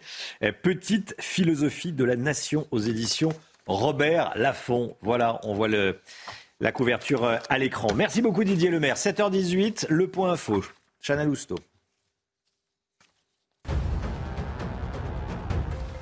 Ce nouvel accident de chasse, un automobiliste s'est fait tirer dessus le week-end dernier alors qu'il circulait sur une route départementale. Une chasse privée se tenait au niveau d'une petite commune dans l'Oise. La balle du fusil a ricoché sur la voiture, heureusement sans la traverser. Personne n'a été blessé. Une enquête a été ouverte pour mise en danger d'autrui. En Iran, un, manifestant condamné à mort a été exécuté hier. C'est une première et ça a suscité un véritable tollé à l'étranger. Cet homme de 23 ans avait été reconnu coupable d'avoir bloqué une rue et blessé un paramilitaire avec une machette au début des manifestations en septembre dernier. La fête des Lumières a débuté hier soir à Lyon et comme chaque année c'est magnifique, regardez ces belles images. 2 millions de visiteurs sont attendus. Vous pourrez profiter de cette tradition qui date du 19e siècle en l'honneur de la Vierge Marie jusqu'à dimanche. Heureusement qu'il n'y a pas eu de coupure à Lyon. Hein. Il y a eu des coupures dans la capitale, mais heureusement qu'il n'y en a pas euh, à, Lyon. En tout cas, pas ce week-end. Hein. Pas ce week-end. 2 500 000 visiteurs d'ici dimanche pour la fête des Lumières. Tiens, en cas de délestage, est-ce que vous serez indemnisé? On se pose la question. Des réponses tout de suite. Regardez votre programme avec Samsonite Proxys. Légère, résistante, durable. Une nouvelle génération de bagages. Si on fait partie des Français chez qui le, le courant sera coupé par mesure de délestage, est-ce qu'on pourra demander une remise ou une compensation à son fournisseur, le Guillaume. Oui, c'est vrai, Romain, que la question se pose, hein, puisque vous avez en tant que client un contrat avec euh, un fournisseur, et puis en cas de coupure, vous pouvez estimer que ce contrat n'étant pas rempli, vous avez droit à une indemnisation au prorata, sauf que pour l'instant, c'est pas gagné. Les fournisseurs se retranchent derrière euh, le cas de force majeure pour estimer qu'il n'y a pas d'indemnisation à donner. Enedis précise être légalement tenu de mettre en œuvre ces mesures de coupures localisées. Cela entre dans la catégorie des événements exceptionnels et ne donne pas lieu à indemnisation, du moins pas pour le moment. Est-ce qu'il y a quand même certains cas où l'on peut être dédommagé? Oui, en effet, si la coupure est plus longue que les deux heures de délestage annoncées, au-delà de 5 heures sans courant, vous êtes indemnisé. Cette indemnisation correspond en réalité à une remise sur les frais d'acheminement de l'électricité, soit euh, sur 30% euh, en gros de votre facture. Elle est de 2%, cette remise, en cas d'interruption de fourniture supérieure à 5 heures, puis elle passe à 4%, etc., au fur et à mesure du temps euh, de, coupure. Mais attention, l'indemnisation d'Enedis est souvent inférieure au coût réel engendré par ces coupures d'électricité. On estime que le préjudice moyen est d'une centaine d'euros pour une coupure de 6 heures, alors que le gestionnaire du réseau indemnise à hauteur de 10 euros pour une coupure. Toutefois, il faut savoir que cette remise est automatique. Normalement, elle est appliquée sans que vous ayez besoin de faire de démarche. Si un de mes appareils est endommagé par une coupure, qu'est-ce qui se passe Ça peut arriver mmh. effectivement en cas de, coupure. Dans ce cas-là, il faut d'abord vous adresser à votre assureur. C'est lui qui entamera les démarches euh, vis-à-vis d'Enedis. C'est assez fréquent, ça arrive et ça se règle. Enedis déterminera sa responsabilité. De même, si vous retrouvez bloqué, par exemple, dans un ascenseur par manque d'information ou euh, pour une entreprise, si elle estime avoir euh, subi un préjudice suite à une coupure, dans tous les cas, Quoi qu'il arrive, si, vous ne vous mettez pas d'accord avec votre assureur ou avec Enedis, il y a un recours gratuit. Il faut saisir le médiateur national de l'énergie. C'est lui sur ce site énergie-médiateur.fr qui s'occupera de régler tous les litiges. C'était votre programme avec Samsonite Proxys. Légère, résistante, durable. Une nouvelle génération de bagages. C'est News, 7h22. Merci d'être avec nous. Dans un instant, on va parler euh, des trois quarts des Français. Hein, les trois quarts des Français qui utilisent leur voiture pour se rendre au travail. C'est dans un instant. À tout de suite. Bon réveil à tous. Et bon courage si vous partez travailler.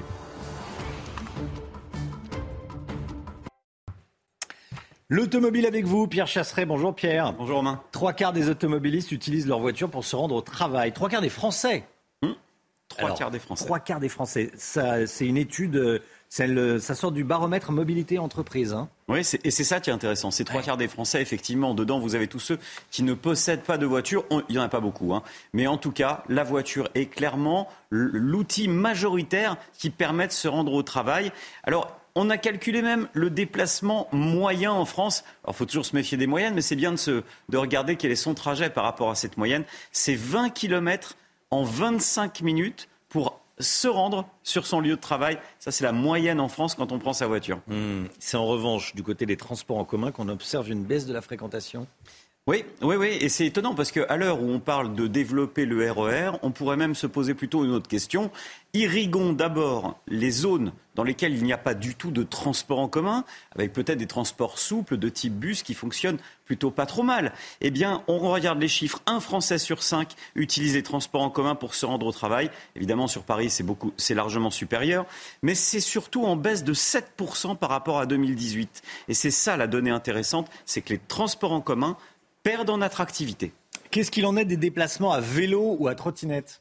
Vélo, trottinette électrique, eh bien, on nous parle souvent de la révolution. Quand on regarde à l'échelle de la France, oui, ça progresse un petit peu, mais c'est très fluctuant. On était à 6% d'utilisation sur 2019.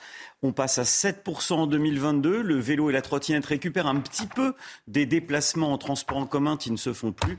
Mais ça, ce sont les chiffres au niveau national. Le, ce sont les chiffres nationaux. C'est pas de, euh, c'est pas dans les villes, dans les centres des grandes villes, Lyon, Marseille, Strasbourg, même si, Bordeaux. Même si, quand on regarde vraiment, il y a évidemment une accélération des développements sur les mobilités douces, mais ça reste quand même très à la marge. Ce qui fait l'union et le trait d'union de la France, c'est l'utilisation de la voiture. Donc bon courage aux 75% qui se rendent sur leur lieu de travail en voiture. Merci beaucoup Pierre Chasseret. Le temps tout de suite avec Alexandra Blanc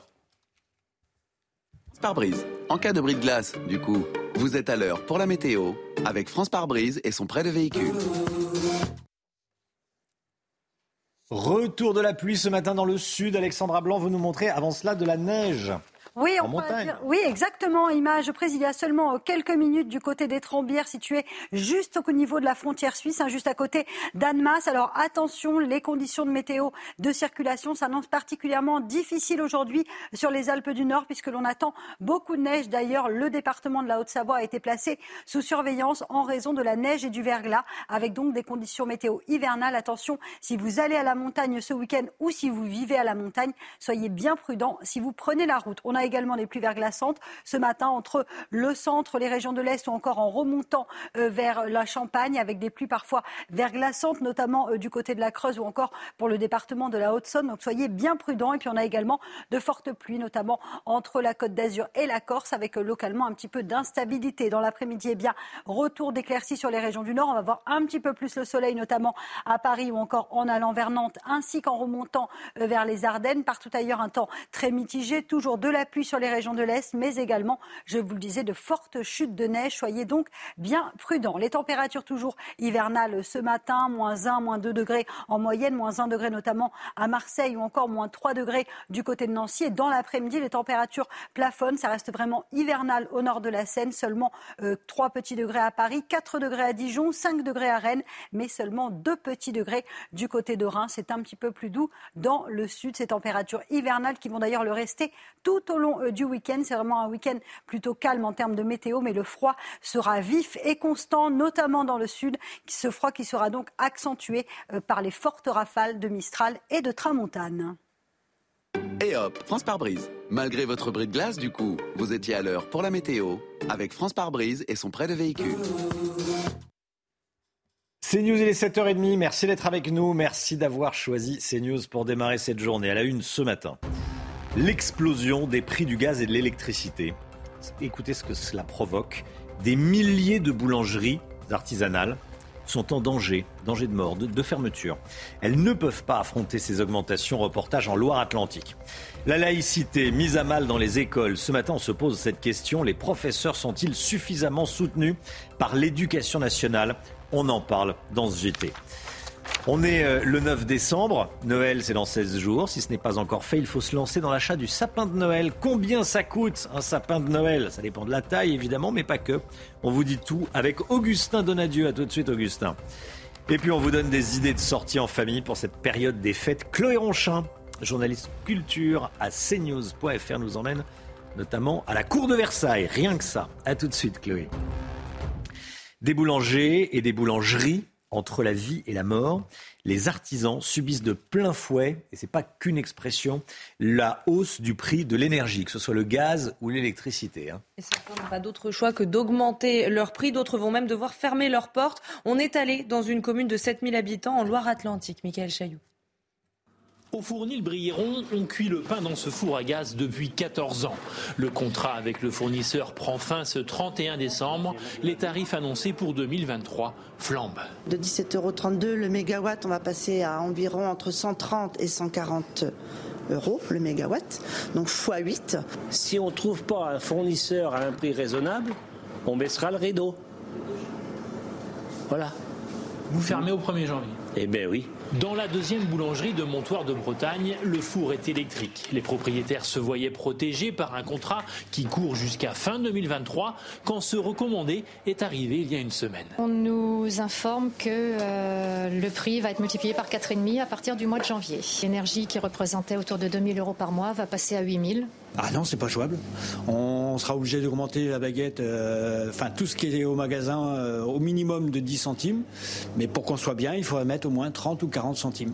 Ces deux artisans boulangers précisent qu'ils ne sont pas éligibles aux aides du gouvernement. Ensemble, ils ont écrit ce mot à destination des clients pour leur demander de ne pas fuir vers les boulangeries industrielles. La douzaine de salariés concernés s'inquiètent. Savoir que peut-être je vais être licencié, ça fait mal. Au Fournil Brilleron, on attend comme un cadeau de Noël une aide du gouvernement qui pourrait sauver le commerce. Les chiffres alarmants sur le respect de la laïcité à l'école. L'IFOP publie une enquête sur les atteintes au principe de neutralité religieuse à l'école. Les indicateurs sont tous dans le rouge. Hein. Oui, on va vous donner deux chiffres. Regardez, 41% des enseignants de moins de 30 ans, donc les jeunes profs, se distinguent par une plus forte adhésion au port de vêtements religieux euh, musulmans. Et puis cet autre chiffre, 74% des professeurs estiment eh bien, que le ministère de l'Éducation nationale n'a tiré aucun enseignement de l'affaire. Samuel Paty. Et comme tous les matins, on vous consulte, on vous donne la parole dans la matinale. Vous le savez, et ce matin, on vous pose cette question. Est-ce que selon vous, les professeurs sont suffisamment soutenus par l'éducation nationale? Écoutez vos réponses, c'est votre avis. Bah, je pense qu'avec Samuel Paty, etc., on a pu voir qu'ils n'étaient pas très soutenus et pas très protégés. Il faudrait avoir plus de plus d'écoute de la, de la part du ministère, etc. Je pense qu'il y a un équilibre à trouver entre... Euh, la, laïcité, l'application de la laïcité et la tolérance, mais qui n'est pas encore trouvée. Ils ne sont pas assez accompagnés, hein. je pense qu'ils sont un peu seuls. Les professeurs ne sont pas protégés et les, les relations entre les professeurs et les étudiants, leur hiérarchie, ils sont isolés. Voilà, euh, c'est votre avis. Vos réponses. Comment faire des économies? C'est le casse-tête de tous les maires ces dernières semaines. C'est en tout cas la question qu'ils se posent tous face à l'explosion du prix de l'énergie.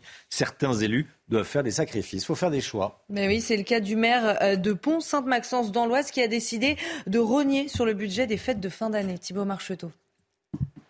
Adieu les petits fours et les cocktails. Voilà la décision radicale du maire de Pont-Sainte-Maxence qui souhaite utiliser le budget de la traditionnelle cérémonie des vœux pour combler le budget annuel de la mairie, notamment pour maintenir la température de l'eau de la piscine municipale. Entre baisser la température de l'eau, ce qui est toujours très difficile à vivre pour les, pour les adultes, mais plus encore pour les enfants, ou alors euh, faire cette cérémonie de vœux, j'ai préféré euh, supprimer la cérémonie de vœux, 5000 euros, et maintenir la température de la piscine euh, de pour Maxence. Cette économie vise aussi à lutter contre l'inflation qui mine le budget de la mairie depuis des mois.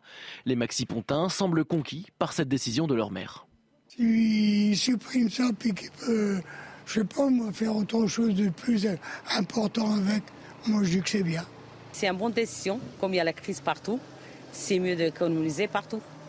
La piscine, c'est pour l'année, alors que la cérémonie, ça va être euh, one shot, euh, une heure, deux heures, trois heures, une cérémonie qui certes peut-être euh, est très importante pour les, gens de la commune, les anciens, etc. Mais pour, pour tout le reste, je pense que c'est mieux de garder la piscine. Le maire assure néanmoins que cette annulation est exceptionnelle et espère pouvoir adresser à nouveau ses vœux dès janvier 2024. À propos d'électricité, la fête des Lumières, elle a débuté hier soir à Lyon. Il ne faut pas de coupure, hein. comme chaque année. C'est magnifique, bien sûr. Plus de 2 millions de visiteurs attendus d'ici dimanche, Chana. Et vous pouvez profiter de cette tradition dans les rues, tradition qui date du 19e siècle en l'honneur de la Vierge Marie. Clémence Barbier. Les œuvres ont quitté leur cadre pour enchanter les façades du musée des beaux-arts de Lyon en musique. Dalida, ACDC ou encore Diams les visiteurs sont conquis.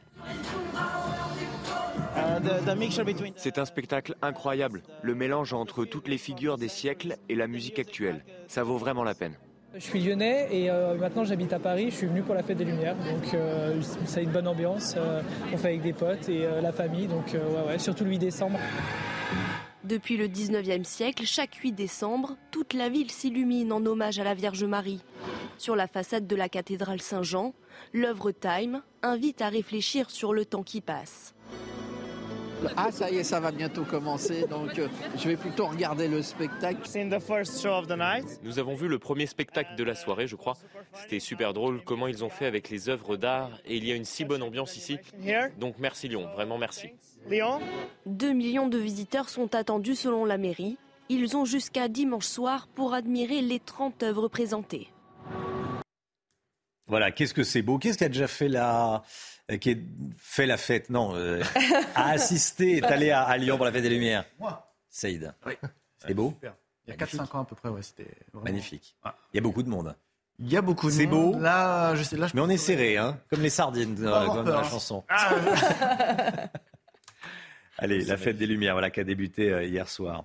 Et, ce week-end, vous allez être nombreux, si ce n'est pas encore fait, à acheter un sapin de Noël. En tout cas, il va falloir y penser parce que le réveillon, c'est dans 15 jours. Augustin Donadieu avec nous, en direct d'un magasin de sapins à Champagne-sur-Oise, dans le Val d'Oise. On a vu comment bien sélectionner son sapin il y a une heure. Là, vous allez nous parler prix. Hein. Combien ça coûte un sapin cette année? Alors Romain, il y en a pour tous les goûts, il y en a aussi pour, euh, pour toutes les bourses. Ici, dans ce magasin euh, Promo Fleurs, eh bien, les sapins vont de 10 à 100 euros pour les euh, plus communs. Eh bien, tout dépend de l'âge du sapin, de son espèce. Est-ce qu'il est rustique, un petit peu plus rare ou non? D'ailleurs, Patrice Delardière, hein, vous êtes donc le gérant de ce de, de promo fleurs. Et donc autour de nous, on, voit différents prix. Est-ce que ces prix ont augmenté par rapport à l'année dernière et pourquoi? Alors oui, alors les sapins ont peu pris 10% d'augmentation cette année, mais c'est pas lié aux sapins, c'est lié aux coûts de transport qui ont des grosses augmentations et des quelques matières premières qui servent les emballages et tout ça. Mais sinon, le sapin lui-même, lui, n'a pas augmenté. C'est vraiment tout ce qui est à côté qui fait l'inflation du prix. Et ce qui est plutôt rassurant, c'est que les stocks, eux, euh, se, portent bien, donc pas de pénurie à venir pour l'année prochaine. Il y, a de la il y a de la production partout, il y a du sapin, il n'y a aucun problème, donc euh, on n'a pas à craindre de pénurie. Hmm. Est-ce que vous avez constaté une augmentation dans le budget de vos clients euh, par rapport à ces sapins? Alors bah, forcément, ils ont augmenté un petit peu le budget de 10% les sapins. Après ces dernières années, les gens ont tendance à acheter des sapins un petit peu plus grands, donc forcément augmenter un peu leur budget. Voilà. Nous, on a une moyenne de vente d'à peu près entre 35 et 40 euros. Euh, c'est la moyenne de ce qu'achètent les gens pour mettre chez eux. D'accord. Bon, très bien. Merci beaucoup, euh, Patrice Delardière. Ce qu'on voulait vous montrer avec euh, Pierre-François Altermat, regardez par exemple, on va prendre l'exemple de ce Norman, ce Norman de 80 cm à 1 mètre. Il est à 14, à 14 13,99. Le même, regardez, 1 mètre, il est quasiment deux fois plus cher. Pourquoi? Tout simplement parce que celui-ci, vous allez pouvoir le replanter dans votre jardin et le décorer pour l'année prochaine et les années qui vont venir. Donc ça peut être une alternative durable hein, pour fêter Noël dans les euh, prochaines années. Et Romain, d'ailleurs, si vous avez euh, une bonne hauteur sous plafond, je peux vous proposer un sapin qui mesure 8 mètres pour la modique somme de 600 euros. Il faut avoir une sacrée hauteur sous plafond chez soi, 8 mètres. 8 mètres. Ou un grand jardin. ou un grand jardin, oui. Ou le salon cathédrale, mais euh, ou la cathédrale, mais sinon. Merci beaucoup, Augustin Donadieu. C'est le, dire, c'est un bon plan d'acheter un, sapin qu'on replante. Et on le réutilise l'année d'après? Oui, il faut pouvoir le replanter, ah c'est pas mon cas. Ah oui, alors ça, effectivement, il faut, être dans, faut être en maison, oui. Il faut être en maison, bien sûr, bien sûr. Allez, merci beaucoup Augustin Donadieu. Restez bien avec nous. Dans un instant, l'économie avec Agnès Verdier-Molinier. Bonjour Agnès. Bonjour. On va parler, euh, on va parler des écoles, hein, de l'école. Ça va être euh, passionnant, du, du match public-privé. À tout de suite. pour faire oublier les mauvais résultats euh, dans l'école publique, on attaque le privé. C'est ce que va nous dire Agnès Verdier-Molinier dans un instant. Juste après le, flash, le point info, Chanel Lousteau. Les clients d'EDF consomment moins d'électricité, particuliers, entreprises ou tertiaires, tous ont consommé 10% d'électricité de moins le mois dernier par rapport à novembre 2021. EDF qui attribue ses résultats aux efforts des usagers. Une statue du général de Gaulle dégradée à Metz, en Moselle. De la peinture rouge a été étalée sur les mains et le cœur du premier président de la Ve République. Le maire Les Républicains de la ville, François Grosdidier, s'est dit scandalisé et une plainte a été déposée. Et c'est sans doute l'un des fossiles les plus précieux jamais vendus. Sotheby's met aux enchères l'un des crânes de T-Rex les plus complets du monde. Vous le voyez sur ces images. Baptisé Maximus Rex, ce crâne est vieux d'environ 67 millions d'années. Regardez votre programme avec Samsonite Proxys. Légère, résistante, durable. Une nouvelle génération de bagages. Agnès Verdier-Molinier, bonjour Agnès, directrice de l'IFRAP. Ces derniers jours, on parle beaucoup des inégalités scolaires et des mauvais résultats des élèves, notamment en sixième, en maths et en lecture. Mais qu'en est-il vraiment Agnès? Bah, clairement, les inégalités à l'école, on ne fait que nous en parler en ce moment, et puis c'est devenu une priorité du ministre de l'Éducation. Mais on se demande si ça résulte pas aussi des mauvais résultats qui viennent d'être publiés pour les élèves de sixième, et du fait qu'à force de parler d'inégalités, on veut faire oublier que les élèves du public ont de bien plus mauvais résultats que les élèves du privé. Et puis, ne parlons pas des REP et REP+, euh, les résultats sont absolument catastrophiques en maths et en lecture. Ah oui, on cherche à lisser tout ça. Euh, quels sont les écarts entre public et privé déjà? Bah, Clairement, hein, les chiffres sont assez incroyables. Hein. là où le public est à 52% des élèves de 6e qui arrivent à lire correctement un texte de 200 mots, hein, c'est 15 lignes, c'est pas, pas énorme. Euh, il y en a seulement 43% en REP, 36% en REP+, et là, le privé est plus de 10 points au-dessus, à 64% des élèves qui arrivent très bien à lire ce texte. Et alors, c'est pareil en maths, hein, sur les nombres et calculs, mais on a aussi cet écart de 10 points. 64% hein. euh, pour le privé euh, de satisfaisant en termes de résultats, le public est à 53% et euh, les REP hein, prioritaires 36% et les REP plus à 26%. Bref, on peut dire que les élèves du privé sous contrat, encore une fois, ça fait des années que ça dure, montrent qu'ils ont des bien meilleurs résultats que les élèves euh, du public. Alors si le privé est toujours meilleur, on devrait tous pouvoir inscrire les enfants dans le privé. Ben, ce n'est pas du tout ce que concluent euh, les autorités euh, compétentes. Hein. Ils sont plutôt en train de dire qu'il n'y a pas assez de mixité scolaire dans le privé, que finalement c'est injuste, que ça renforce les inégalités, que ça concurrence le public de manière finalement pas, pas, cohérente.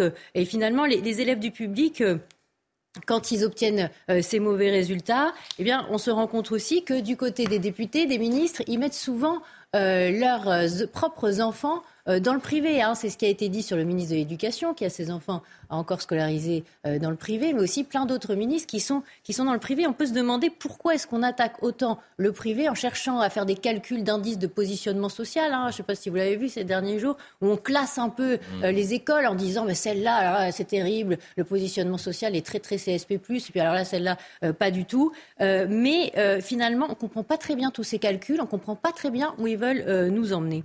Quelle serait la solution pour permettre à plus d'élèves d'accéder à un bon niveau scolaire? Bah, Ce qu'on ne nous dit pas du tout, Romain, c'est qu'en réalité, on empêche le privé d'ouvrir plus d'écoles. Hein.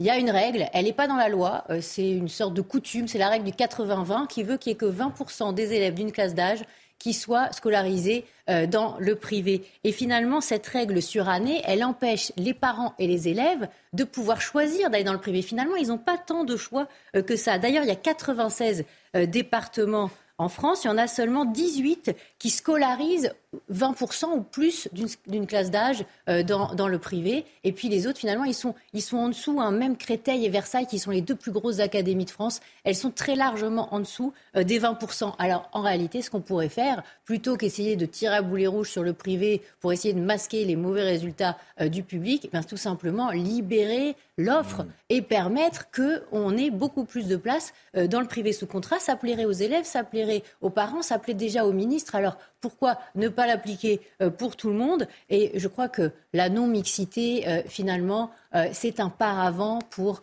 ne pas évoquer les écarts qui se font, alors même que le privé aujourd'hui coûte moins cher à la collectivité que le public. Donc vraiment, il y a un vrai débat à mettre sur la table. Et aujourd'hui, on a l'impression qu'il ne prend pas la bonne option.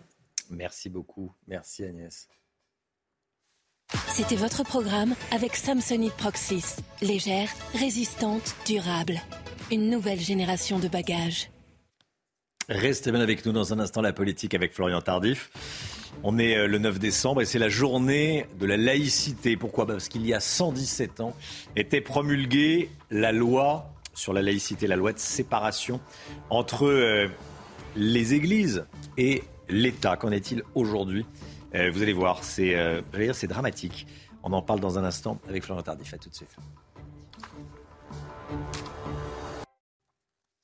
La politique avec vous, Florian Tardif. Ce 9 décembre, aujourd'hui, c'est la journée nationale de la laïcité.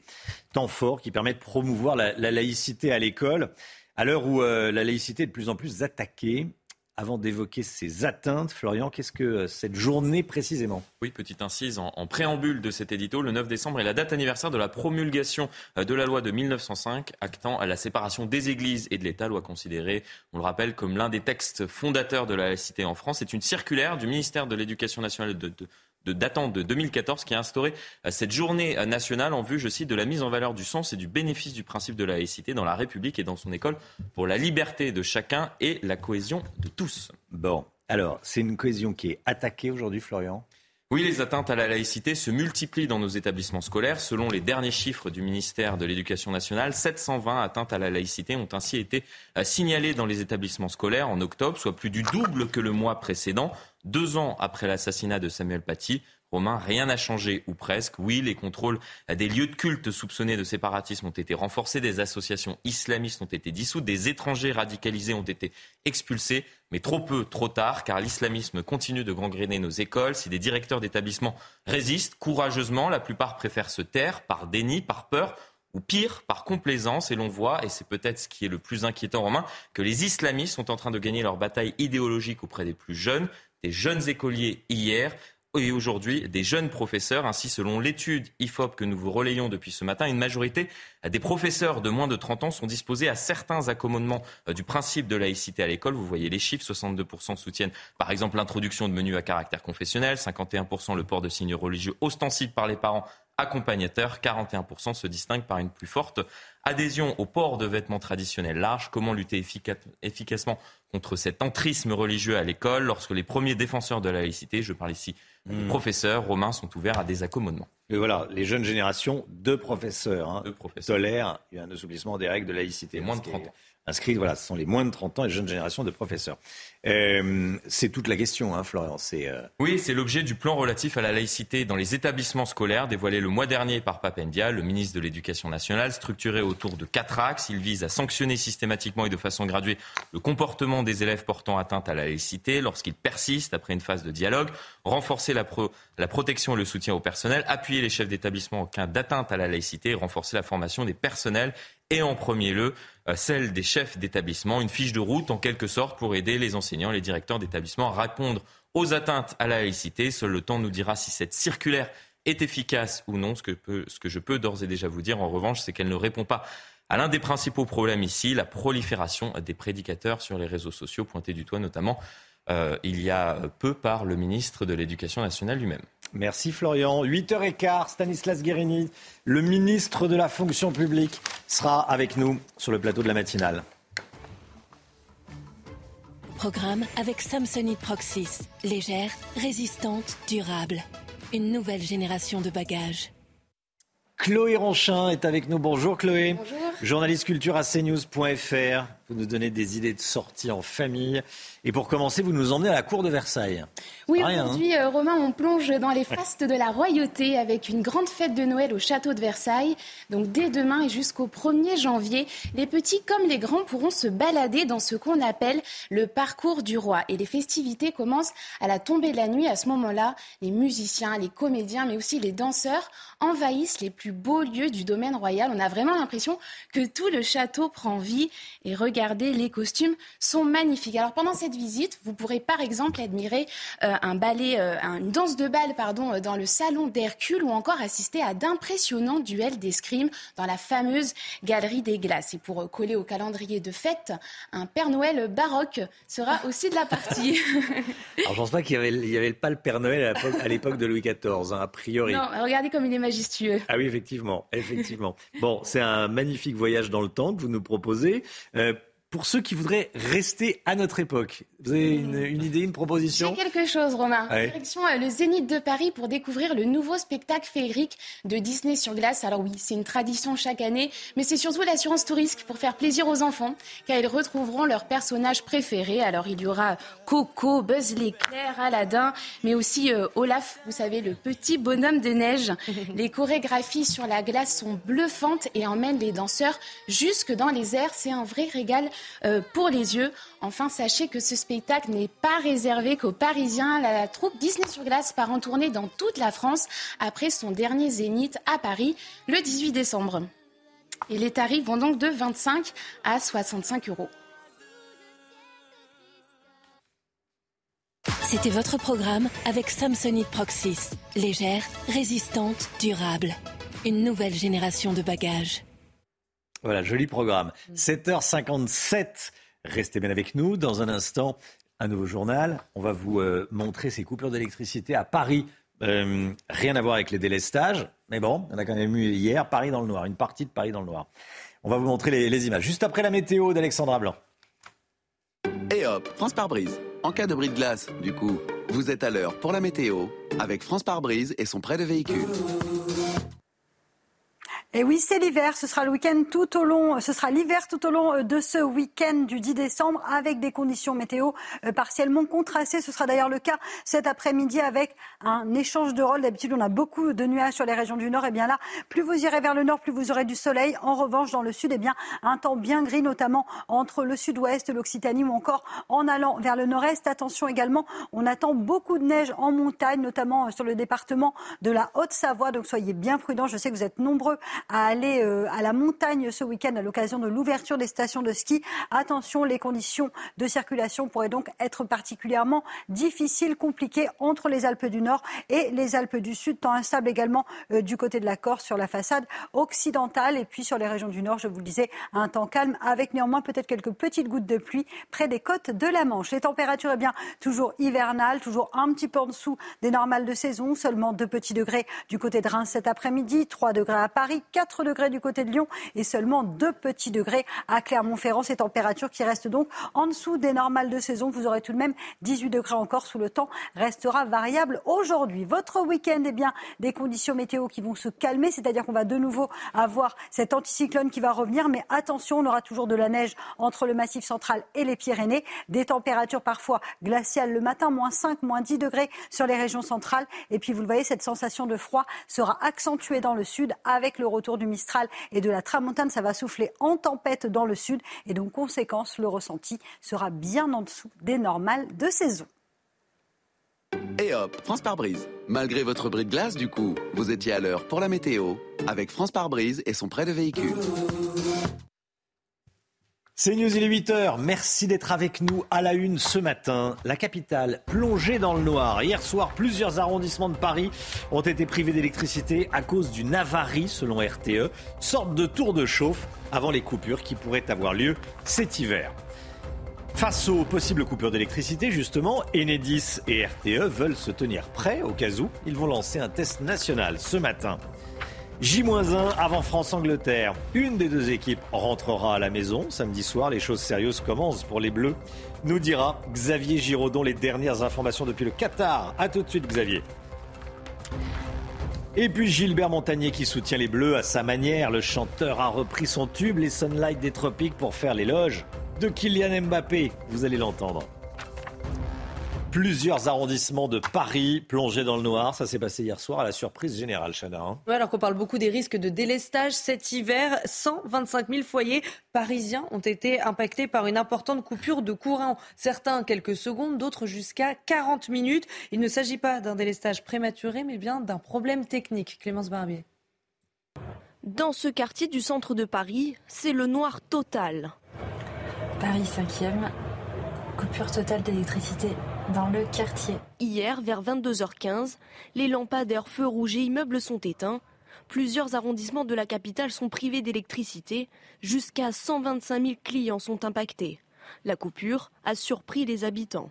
On allait pour voir un spectacle de jazz et puis d'un coup le- tout le bloc de quartier dans le noir, donc euh, un peu intrigué bien évidemment. Noir complet, il n'y avait plus rien du tout. C'est vrai que c'était c'était impressionnant à voir. ouais. L'électricité a été rétablie dans la plupart des foyers avant minuit. La panne vient d'un incident technique sur un transformateur, selon les gestionnaires de réseau Enedis et RTE. On s'est demandé ce qui se passait. On s'est dit, bah, on pensait que c'était pour janvier le délestage et c'est avant, non?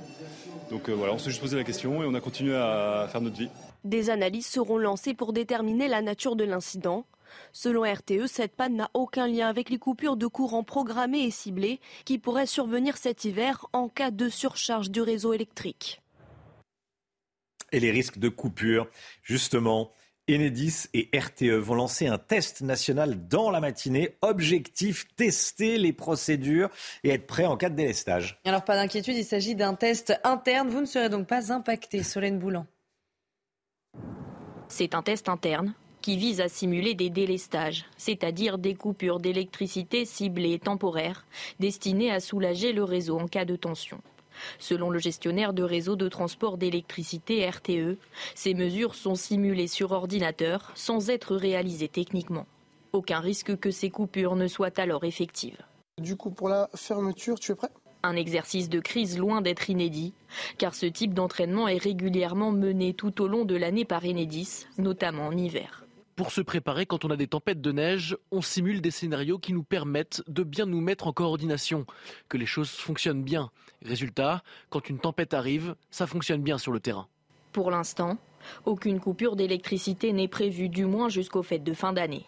Les risques de coupure devraient intervenir courant janvier, en fonction du froid, de la disponibilité des centrales et de la quantité d'énergie que le pays peut importer les clients d'EDF, c'est peut-être votre cas, consomment moins d'électricité. Particuliers et entreprises, tous ont consommé 10% d'électricité en moins le mois dernier par rapport à novembre 2021, par rapport à il y a un an. EDF qui attribue ses, résultats aux efforts de ses usagers. Les températures extérieures dans la moitié nord du pays avoisinent 0 degré. Certains Français sont privés de gaz alors qu'ils en ont besoin pour se chauffer. Je ne vous fais pas un dessin. Ça se passe à Neuilly-sur-Seine, près de Paris. Hein. Il y a des coupures liées à un mouvement social de la CGT au sein du gestionnaire de réseau de gaz GRDF. Résultat, plus d'un millier de foyers ont été touchés et on est allé à leur rencontre. Marine Sabourin, Pierre Emco et Charles Baget. Voilà la chaudière. Et puis ben, le, le, petit bouton rouge qui nous a indiqué qu'il n'y avait plus de gaz. Il est 7 heures du matin quand Claude s'aperçoit que le gaz a été coupé. Dehors, à cette heure-ci, les températures sont en dessous de zéro et à l'intérieur, il n'y a plus de chauffage depuis deux heures. Comme Claude et sa femme Marie-France, plus de 1200 habitants de Neuilly ont été privés de gaz. Depuis le sabotage d'un des grévistes CGT au sein de GRDF, impossible d'utiliser les plaques de cuisson. Plus de gaz. Le couple, qui vit ici depuis 1976, n'avait jamais vu ça et redouble d'astuces pour lutter contre le froid. On est bien sous la peau de mouton. Ah bah oui, euh, moi ça m'a réchauffé. Ah bah. Si certains gardent le sourire, d'autres neuilliens font grise mine. Il y a des, des, personnes âgées, il y a des enfants en bas âge. C'est pas normal. Nous, on est plus chauffés, il fait 14 chez nous. Dans un communiqué, la mairie demande à ses habitants qui seraient toujours privés de gaz de contacter au plus vite GRDF. Allez, on part euh, sous d'autres cieux à Doha au Qatar où il fait un peu plus chaud euh, qu'en France actuellement. Les Bleus affrontent les Anglais demain à 20h. Xavier Giraudon est en direct avec nous, journaliste sport de Canal+. Bonjour Xavier. Merci d'être avec nous en direct ce matin. Les toutes dernières informations. La pression monte évidemment pour les Bleus. Quel est le programme d'ici à demain soir? Eh bien, écoutez, on travaille les détails. Hein. Déjà, euh, hier, l'entraînement était plus court euh, qu'à l'accoutumée. Pourquoi? Parce qu'on est rentré à, l'hôtel pour faire des séances vidéo, notamment sur les coups de pied arrêtés et comprenez les, les corners, les coups francs, là où les Anglais sont très forts, là où l'équipe de France n'a pas performé depuis le début du tournoi. Entraînement plus léger, séance tactique. Aujourd'hui, bien sûr, on va faire une mise en place à la veille de match. Ça veut dire que ceux qui ne jouent pas, les habituels remplaçants, joueront peut-être le rôle des, Anglais. Euh, peut-être qu'on verra Fofana dans le rôle d'un milieu de terrain à la Bellingham. Euh, quel attaquant Kingsley Coman qui sera Saka. Comprenez qu'on va essayer euh, d'avoir presque une répétition de ce que les Anglais vont proposer aux Français. Aujourd'hui, bien sûr, conférence de presse de deux hommes, Didier Deschamps et Hugo Loris. Il sera encore une fois question de détails, concentration, décontraction, et puis surtout porté par quelque chose, parce qu'on va enfin savoir ce que cette équipe vaut. Oui, elle vit bien. Oui, il y a du talent. Oui, Kylian Mbappé est énorme. Mais là, c'est le plus haut niveau. Hein. L'Angleterre, c'est l'un des favoris cachés de cette Coupe du Monde. Alors, est-ce que ça va basculer du bon côté? Est-ce que l'équipe de France sera encore en vie ici à Doha avec nous? Ça se joue dans les heures qui viennent mais des sourires sont un petit peu moins nets hein, depuis, depuis 24 heures. La concentration est là et tous derrière les bleus, bien sûr. Évidemment, l'Angleterre favori caché, vous nous dites Xavier Giraudon. Tiens, vous parliez d'Mbappé, vous avez entendu la chanson de, de Gilbert Montagnier? Oui, alors je la chante très bien, mais avec... Ah bah attendez, non, non, non, vous la chanteriez bien, mais Xavier, terminé, on va, on va l'écouter juste Oui, après. Mais Ouais, à J23, il y a un timbre de voix qui commence un peu à taper. Mais je vous promets que d'ici demain, on la répète avec tous les suiveurs canal et on la chantera à tue-tête et peut-être jusqu'au bout. On l'espère. On l'espère, on l'espère. Merci beaucoup. Tiens, on va écouter le, on va l'écouter, Gilbert Montagnier. Voilà, qui a chanté ça. Qui a repris les Sunlight des tropiques.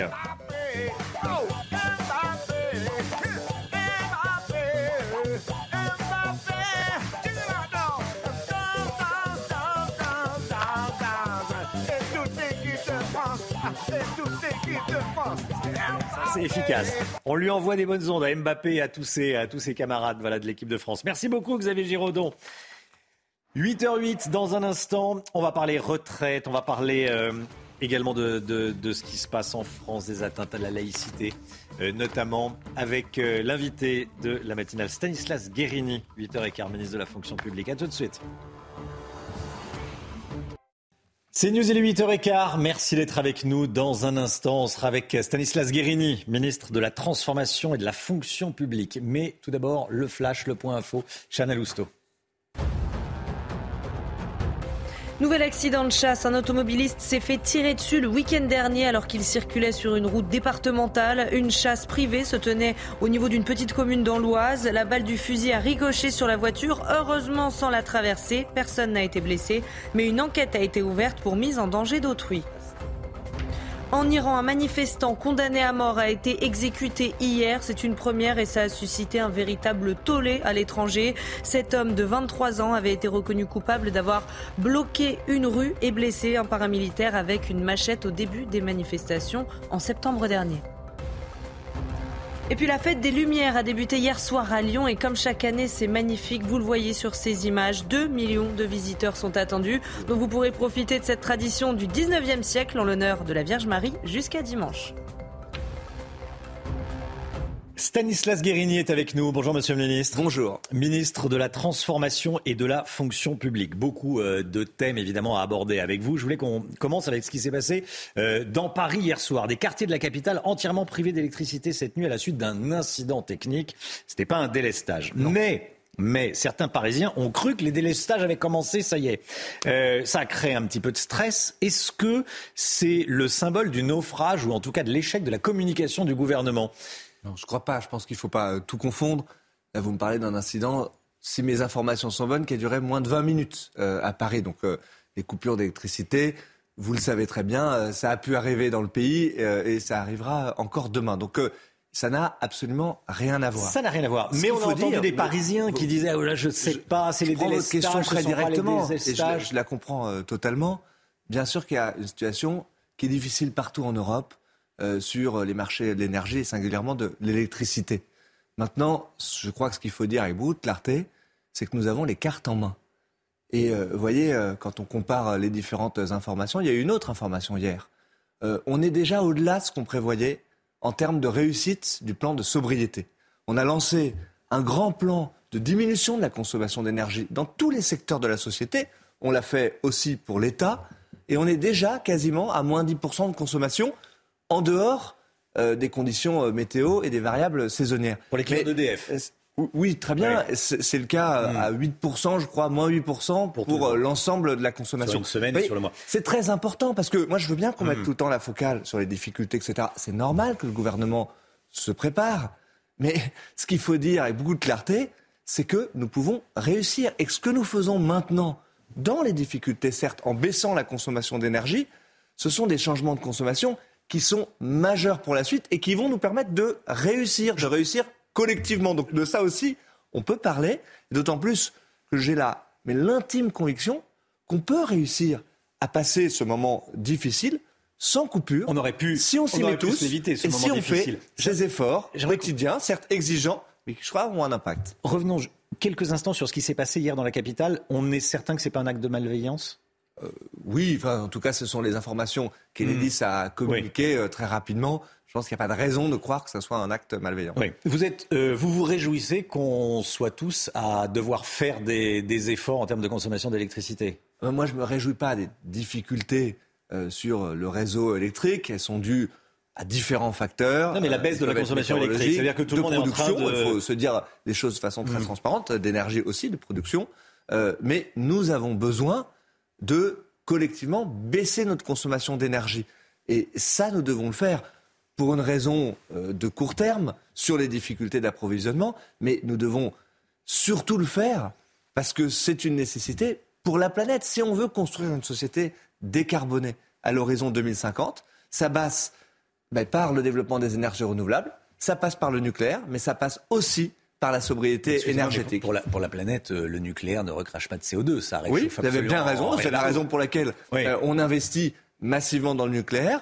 On développe aussi des énergies mmh. renouvelables. Il faut que ça aille plus vite dans notre pays, c'est très clair. C'est ce qu'on est en train de faire, notamment à l'Assemblée nationale.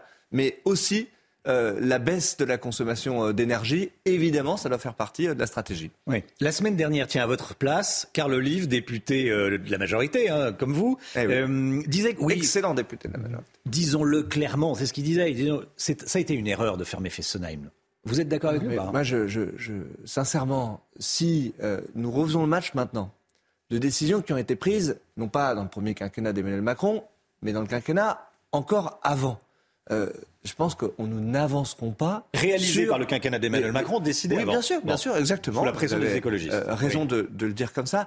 Ça n'est pas aujourd'hui Fessenheim qui aurait changé la donne sur la situation énergétique qui est la nôtre. Euh, la réalité, c'est que il y a des opérations de maintenance dans les centrales nucléaires. Il y a des difficultés. il faut hmm. se dire les choses avec beaucoup de transparence sur le parc nucléaire. C'est un enjeu considérable pour l'opérateur.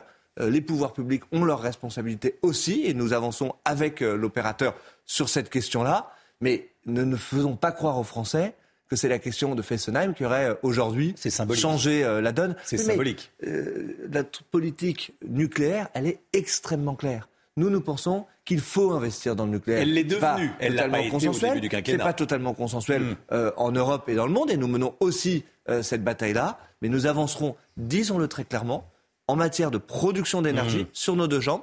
Les énergies renouvelables, elles sont fondamentales. Nous n'y arriverons pas si nous n'accélérons pas très fortement sur les énergies renouvelables.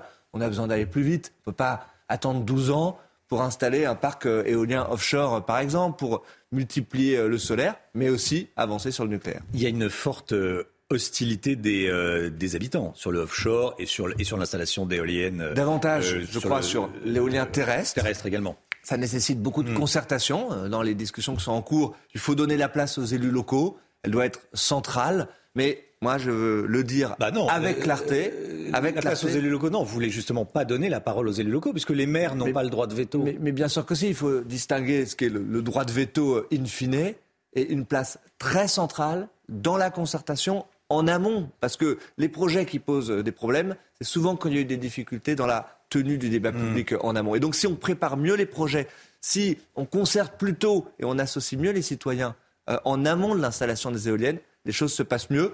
Mais là aussi, pour vous répondre avec beaucoup de franchise et de clarté, moi je suis favorable à l'éolien euh, en France. Et je ne crois pas ceux qui nous disent que nous pourrons réussir sans éolien dans le pays. Je suis favorable à ce qu'on accélère très fortement sur l'éolien offshore. C'est une réponse importante pour les enjeux de production d'énergie que nous avons devant nous. Vous êtes ministre de la fonction publique. Euh, vous avez un plan cas de coupure euh, dans la fonction publique? Ben, Bien sûr que nous nous préparons. Mmh. Et il faut le dire euh, avec là aussi clarté. les services publics, les services publics essentiels seront bien entendu toujours maintenus. Je pense qui sera prioritaire aux soignants, ne le sera pas? je pense aux policiers, je pense aux pompiers, tout ce qui permet d'assurer la sécurité mmh. des Français au quotidien. Ne jouons pas euh, je l'ai trop euh, entendu ces derniers jours avec les peurs euh, de nos concitoyens. tout ça, ça sera. Le gouvernement a mal communiqué au début Dans tous les cas de figure. Hmm. Je ne crois pas. Très sincèrement, je pense que la responsabilité du gouvernement, c'est de préparer tous les scénarios, y compris les scénarios les plus difficiles. Et c'est parce que l'on prépare tous les scénarios qu'on peut aussi les éviter. Mais je veux vraiment insister ce matin avec vous sur un point. Nous avons les cartes en main. Et quand je dis nous, c'est l'État, parce qu'il fait des efforts très importants. Les grandes entreprises, parce que évidemment, elles ont un rôle aussi euh, important sur la consommation d'électricité, et l'ensemble de nos concitoyens. Moi, j'ai toujours pensé que si on voulait demander des efforts aux Français, il fallait d'abord être crédible nous-mêmes. Hmm. C'est pour ça que j'ai euh, lancé ce plan de sobriété pour l'État, qu'on est en train de réussir, qu'on sera allé d'ailleurs plus loin même que les efforts demandés à nos concitoyens. S'il y a des alertes éco-watts rouges, ben, on baissera encore la température dans les bâtiments Mais publics on en est quand même en pour France. réussir à se dire pour- qu'il faut baisser euh, notre consommation d'électricité pour Mais- passer l'hiver sans problème. Mais- mais tous les ça pays- attriste tous certains les pays- Français qui se disent tous mais les on est tombé bien bas. européens rencontrent des difficultés Hmm. sur la consommation énergétique. Vous voyez, Mais on avait, vous parliez de cartes en main, on les avait les cartes en main avec les réacteurs et beaucoup Mais sont voyez, à l'arrêt. il y a quelques semaines, on parlait euh, des difficultés euh, sur le gaz, euh, Mm. en fonction notamment de la situation internationale euh, et de la situation euh, avec la Russie. Bien, euh, les réservoirs, les réserves de gaz euh, sont remplies. Certains nous disaient que nous n'y arriverons pas, euh, que tout ça n'était pas possible. Donc, avançons, avançons collectivement. Je pense que ça passe par un discours de franchise, de clarté, mais sincèrement, ne regardons pas en France ce qui coince, ce qui bloque. Et il y a des difficultés. Mais ce que nous pouvons faire, et je crois que nous sommes en train de franchir des étapes qui méritent d'être saluées aussi. Monsieur le ministre, je veux vous entendre également, si vous l'acceptez bien sûr, sur la laïcité. Je l'accepte, évidemment. Euh, il y a 117 ans, la loi de séparation des églises et de l'État était promulguée, la loi de 1905. Bon, Euh, l'IFOP sort une enquête, une grande enquête très détaillée que vous avez probablement eu en main. Euh, 56% des, sur l'école, hein, plus particulièrement sur l'école. 56% des professeurs du public s'auto-censurent pour éviter des incidents sur les questions de religion. Il n'était que 36%, donc 20 points de moins, avant l'assassinat du professeur martyr Samuel Paty. Qu'est-ce que ça vous euh, inspire comme commentaire? Est-ce que ça vous attriste? D'abord, est-ce que ça vous inquiète? Le premier euh, commentaire, c'est un rappel.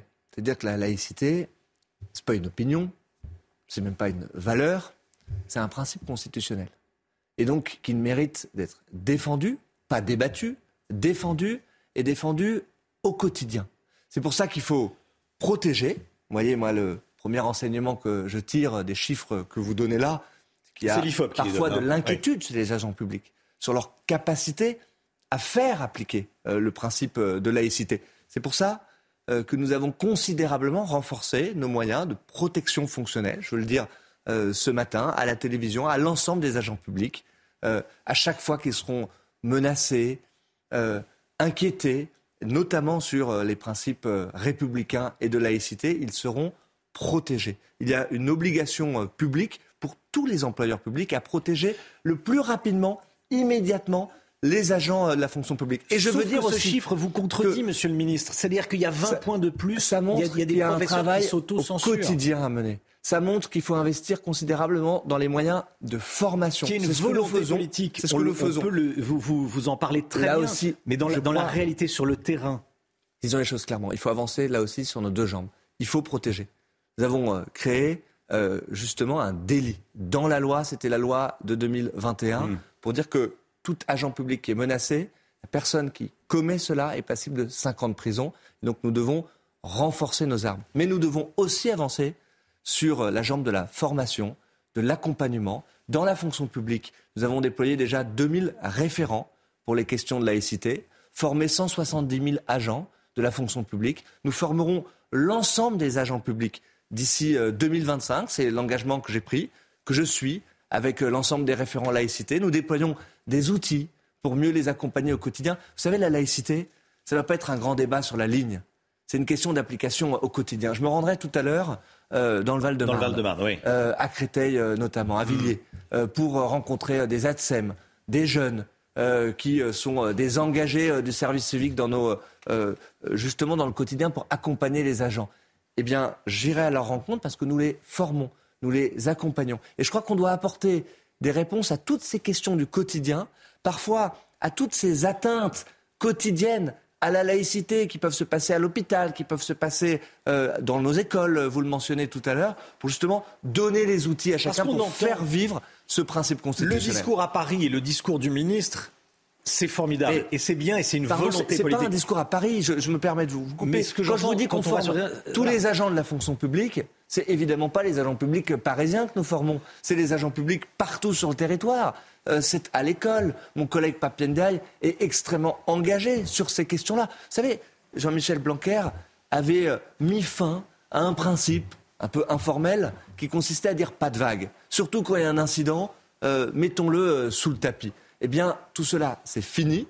C'est l'engagement, c'est l'engagement euh, réitérée du ministre de l'Éducation nationale, notamment en ce qui concerne les écoles. Oui. Il a décidé d'être le plus clair possible tous les mois, de publier les chiffres sur les atteintes à la laïcité, parce que je crois que ce n'est pas en regardant ailleurs qu'on réglera ces problèmes-là. Et Dieu sait qu'ils sont importants, il faut les faire. Parce que quand il y a des soucis, euh, souvent, on exfiltre le professeur et on laisse l'élève.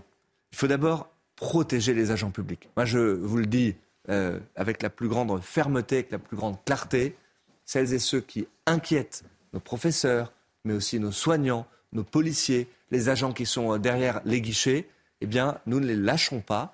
Nous avons créé un délit pour cela dans la loi, euh, passible de peine d'emprisonnement, d'amende. Il faut les faire appliquer. Euh, il y a énormément de choses à, voir avec vous. Je voulais euh, parler avec vous de ce qui se passe euh, dans la capitale. Vous avez été élu parisien. Je suis élu parisien. Vous êtes élu parisien, ministre et élu parisien. dans Paris, des élèves sont escortés par des policiers pour aller à l'école. On en a parlé hier matin sur CNews. D'autres médias ont, suivi. il s'agit de les protéger des agressions de consommateurs de crack. comment en est-on arrivé là? Ouais, C'est d'abord pas une situation qui est nouvelle. C'est évidemment Alors extrêmement choquant. Justement, parce que c'est pas nouveau. De voir des jeunes enfants accompagnés euh, à l'école euh, hmm. par euh, des policiers, des policiers municipaux. Oui. je dis ça, ils ont raison de le faire. si jamais il y a de l'inquiétude sur le trajet de ces enfants-là, mais ça n'est pas une situation que nous pouvons durablement accepter, c'est l'évidence. Donc c'est la raison pour laquelle il y a un engagement très fort, très fort de l'État, très fort du préfet de police, là aussi, je le dis clairement, en lien avec les élus, avec les élus locaux, euh, en l'occurrence du 18e euh, arrondissement, où je suis euh, moi-même aussi ah, vous, élu. Vous l'avez dit vous-même, ça dure depuis longtemps. Avancer sur nos deux jambes, une jambe sécuritaire. Il y a eu des moyens considérables qui ont été déployés, des interpellations très nombreuses, des éloignements. Il y a eu 250 trafiquants qui ont été interpellés. Certains d'origine étrangère ont d'ailleurs été renvoyés dans leur pays. Et puis il y a une jambe sociale. Il y a une jambe d'accompagnement social, parce que les gens qui consomment du crack sont des gens qui sont malades. Et donc, je crois qu'il ne faut pas opposer la réponse sécuritaire à la mmh. réponse sociale. Elle doit être évidemment en partenariat très très fort entre l'État, la police nationale, les élus, la police municipale et les services sociaux pour accompagner. Il n'y a pas de, réponse euh, simple vous avez et de baguette magique pour régler cette très clair et transparent ce matin. Est-ce que vous accepteriez ça en bas de chez vous? Non, bien sûr. Je, je et alors, pas Est-ce que, ça durerait durablement Est-ce que ça durerait depuis longtemps si c'était en bas de chez un ministre? Euh, je crois que ce n'est pas la question. Vraiment, très sincèrement. Euh, C'en est une que se posent certains, non, non, certains Parisiens. ça dure depuis longtemps. Laissez penser ça. Euh, il y a un engagement extrêmement fort de la part de l'État sur ces questions-là, un engagement policier, répété, sur la durée. Euh, le ministre de l'Intérieur euh, en a fait un axe absolument prioritaire avec le préfet euh, de police, Laurent, Nunez. Laurent Nunez, qui s'engage extrêmement activement sur cette question, pas parce que c'est dans tel ou tel quartier de Paris, pas parce qu'on se trouve sous les fenêtres de telle ou telle personnalité, non, parce qu'il faut accompagner les Parisiennes et les Parisiens. Cette situation est insupportable, elle n'a que trop duré, mais l'action, elle doit être menée à la fois au quotidien et surtout, elle doit être tenue dans la durée à la fois sur l'aspect sécuritaire, sur l'aspect d'accompagnement social et médical aussi, parce que ça fait partie euh, des solutions qu'il faut déployer. Sauf que ça ne fonctionne pas. C'est la seule Sauf que ça condition pour réussir à régler ce problème. Sauf que ça ne fonctionne pas, parce que vous l'avez dit en, introduction, vous avez dit que ça dure depuis longtemps. Il y avait des points de concentration qui étaient extrêmement importants, ils étaient euh, connus à Paris, euh, ils ont justement été dissous, mais maintenant nous devons continuer notre action dans la durée, parce que cette situation, je le dis, elle est absolument insupportable et elle ne peut pas durer euh, sur le long terme. Stanislas Guérini, une dernière question sur les retraites. Et alors, ce n'est pas, pas un petit sujet, hein, c'est un gros sujet. Pour une dernière question, c'est un sujet très important. C'est un sujet très important. Mais bon, la réforme des retraites. Dîner à l'Elysée euh, mercredi soir. On reste sur un départ à 65 ans, un âge légal de départ à 65 ans. C'est ce que le gouvernement va proposer je, je vais vous répondre euh, très clairement, puisque c'est l'engagement pris par le président de la République pendant l'élection présidentielle. Travailler globalement plus longtemps pour préserver notre modèle de retraite, mais aussi pouvoir l'améliorer sur des questions extrêmement importantes. Je pense à la pénibilité, à l'aménagement des fins de carrière, à la question des carrières longues, euh, à la prise en compte des retraites pour les agents de la fonction publique aussi, puisque c'est euh, ce dossier dont moi j'ai la charge. bien, nous allons avancer, là aussi, dans l'intérêt des Français et dans l'intérêt de la protection de notre modèle social. C'est vrai qu'Emmanuel Macron a été réélu en avec ce programme, en disant euh, avec de façon, moi, de euh, façon extrêmement claire. on repoussera Euh, l'âge Je pense que c'est le mandat démocratique à la que le retraite président de la 65 ans. République a reçu, que nous avons collectivement avec lui reçu, notamment en menant nos campagnes législatives. Ça pourrait passer par un 49-3 C'est pas le but, voilà. Non. Euh, je vous réponds de façon euh, très claire. Donc vous me dites je pense oui, que c'est possible. c'est toujours possible Oui. parce que c'est institutionnel, institutionnellement possible. Mais je crois que le but c'est de convaincre. Euh, je pense que nous avons les capacités euh, de convaincre. Moi, euh, j'attends quand le projet sera présenté de voir ce que nos oppositions euh, diront. Certains avaient pris eux-mêmes des engagements dans une direction assez similaire, euh, d'augmenter la durée du travail. Nous verrons à ce moment-là quelles seront les positions, la responsabilité des différentes forces politiques dans le pays. Stanislas Guérini, ministre de la Transformation et de la Fonction publique. Merci, monsieur Merci le ministre, d'être venu ce matin sur le plateau de la, de la matinale. Bonne journée à vous. Merci. Et la matinale qui continue tout de suite. 8h30, 8h34. Merci d'être avec nous. Merci à Stanislas Guérini d'être venu ce matin sur le plateau de la matinale. On parle de tout. On a parlé de beaucoup de, sujets qui, euh, j'espère, vous ont intéressé. Euh, 8h35 même. On va parler, euh, continuer à parler des prix de l'énergie. C'est capital. Des milliers de boulangeries sont au bord de la fermeture, au bord du dépôt de bilan. Les artisans boulangers subissent de plein fouet la hausse du prix de l'énergie, Chana. Certains n'ont pas d'autre choix que d'augmenter leur prix. Certains vont même devoir fermer leurs portes. On est allé dans une commune de 7000 habitants en Loire-Atlantique. Michael Chailloux. Au fournil Brilleron, on cuit le pain dans ce four à gaz depuis 14 ans. Le contrat avec le fournisseur prend fin ce 31 décembre. Les tarifs annoncés pour 2023 flambent. De 17,32 euros le mégawatt, on va passer à environ entre 130 et 140 euros le mégawatt, donc x8. Si on ne trouve pas un fournisseur à un prix raisonnable, on baissera le rideau. Voilà. Vous fermez au 1er janvier. Eh bien oui. Dans la deuxième boulangerie de Montoire de Bretagne, le four est électrique. Les propriétaires se voyaient protégés par un contrat qui court jusqu'à fin 2023 quand ce recommandé est arrivé il y a une semaine. On nous informe que euh, le prix va être multiplié par 4,5 à partir du mois de janvier. L'énergie qui représentait autour de 2000 euros par mois va passer à 8000. Ah non, c'est pas jouable. On sera obligé d'augmenter la baguette, euh, enfin tout ce qui est au magasin, euh, au minimum de 10 centimes. Mais pour qu'on soit bien, il faudrait mettre au moins 30 ou 40 centimes. Ces deux artisans boulangers précisent qu'ils ne sont pas éligibles aux aides du gouvernement. Ensemble, ils ont écrit ce mot à destination des clients pour leur demander de ne pas fuir vers les boulangeries industrielles. La douzaine de salariés concernés s'inquiètent. Savoir que peut-être je vais être licenciée, ça fait mal. Au fournil Brilleron, on attend comme un cadeau de Noël une aide du gouvernement qui pourrait sauver le commerce. Voilà, les boulangers qui sont extrêmement inquiets. Bon courage à vous. Ça concerne des milliers de boulangeries euh, en France. Les chiffres alarmants sur le respect de la laïcité à l'école. L'IFOP publie une enquête, enquête très fournie, très, très riche sur les atteintes au principe de neutralité religieuse à l'école, Chana. Et tous les indicateurs sont au rouge, vous l'avez dit, Romain, c'est une étude très riche, mais on a sélectionné deux chiffres pour vous. Regardez le premier, 41% des enseignants de moins de 30 ans, donc les jeunes profs, se distinguent par une plus forte adhésion au port de vêtements religieux musulmans. Un autre chiffre, 74% des professeurs estiment eh bien, que le ministère de l'Éducation nationale n'a tiré aucun enseignement de l'affaire euh, Samuel Paty. Et comme tous les matins, on vous consulte, on vous donne la parole dans la matinale. Ce matin, on vous pose cette question. Est-ce que selon vous, les professeurs sont suffisamment soutenus par l'éducation nationale? Écoutez vos réponses, c'est votre avis.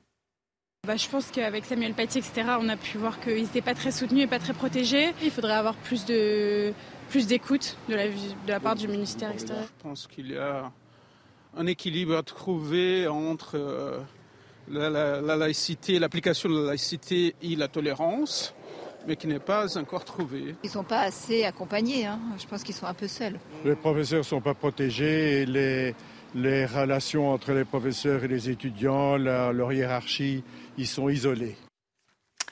Allez, qu'est-ce que vous faites demain soir à 20h Vous regardez le match France-Angleterre, j'imagine. Angleterre-France d'ailleurs, on dit. hein. Angleterre-France selon le tableau. Angleterre-France, selon le tableau. Euh, Saïd El Abadi avec nous. L'équipe de France affronte demain l'Angleterre en quart. A priori, je dis bien a priori, Didier Deschamps devrait compter sur les mêmes joueurs que lors du dernier match. Hein. Je sais que vous avez des contacts avec Didier Deschamps, euh, Romain. pas direct. je l'ai rencontré, mais il y a longtemps. Donc le sélectionneur, oui, n'est pas un habitué de, du, du, changement et normalement, comme vous allez le voir, on va garder normalement la même euh, composition de départ euh, contre l'Angleterre, celle qui a gagné euh, son billet pour l'écart en, en, battant la Pologne. en attaque, Bappé, Giroud, Dembélé, juste derrière Griezmann. Et donc voilà, donc de, devrait renouveler son équipe victorieuse contre ces solides Anglais dont il faudra se méfier. Alors, en attendant, en attendant, il y aura d'autres quarts de finale, dont deux alléchants aujourd'hui. Hein. Exactement, ça recommence aujourd'hui. Après deux jours sans match, c'est reparti pour la Coupe du Monde.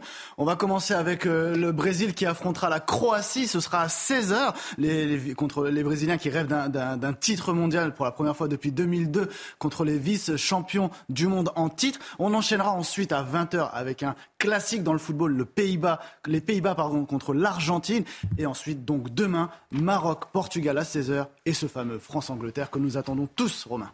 Merci beaucoup, Saïd. 20h demain. Voilà, la France va s'arrêter de. Oh, pas la finale, mais enfin, le quart de finale, ça commence à devenir sérieux. Ça commence, le perdant euh, ah fait bah... ses valises et rentre à la maison. Hein.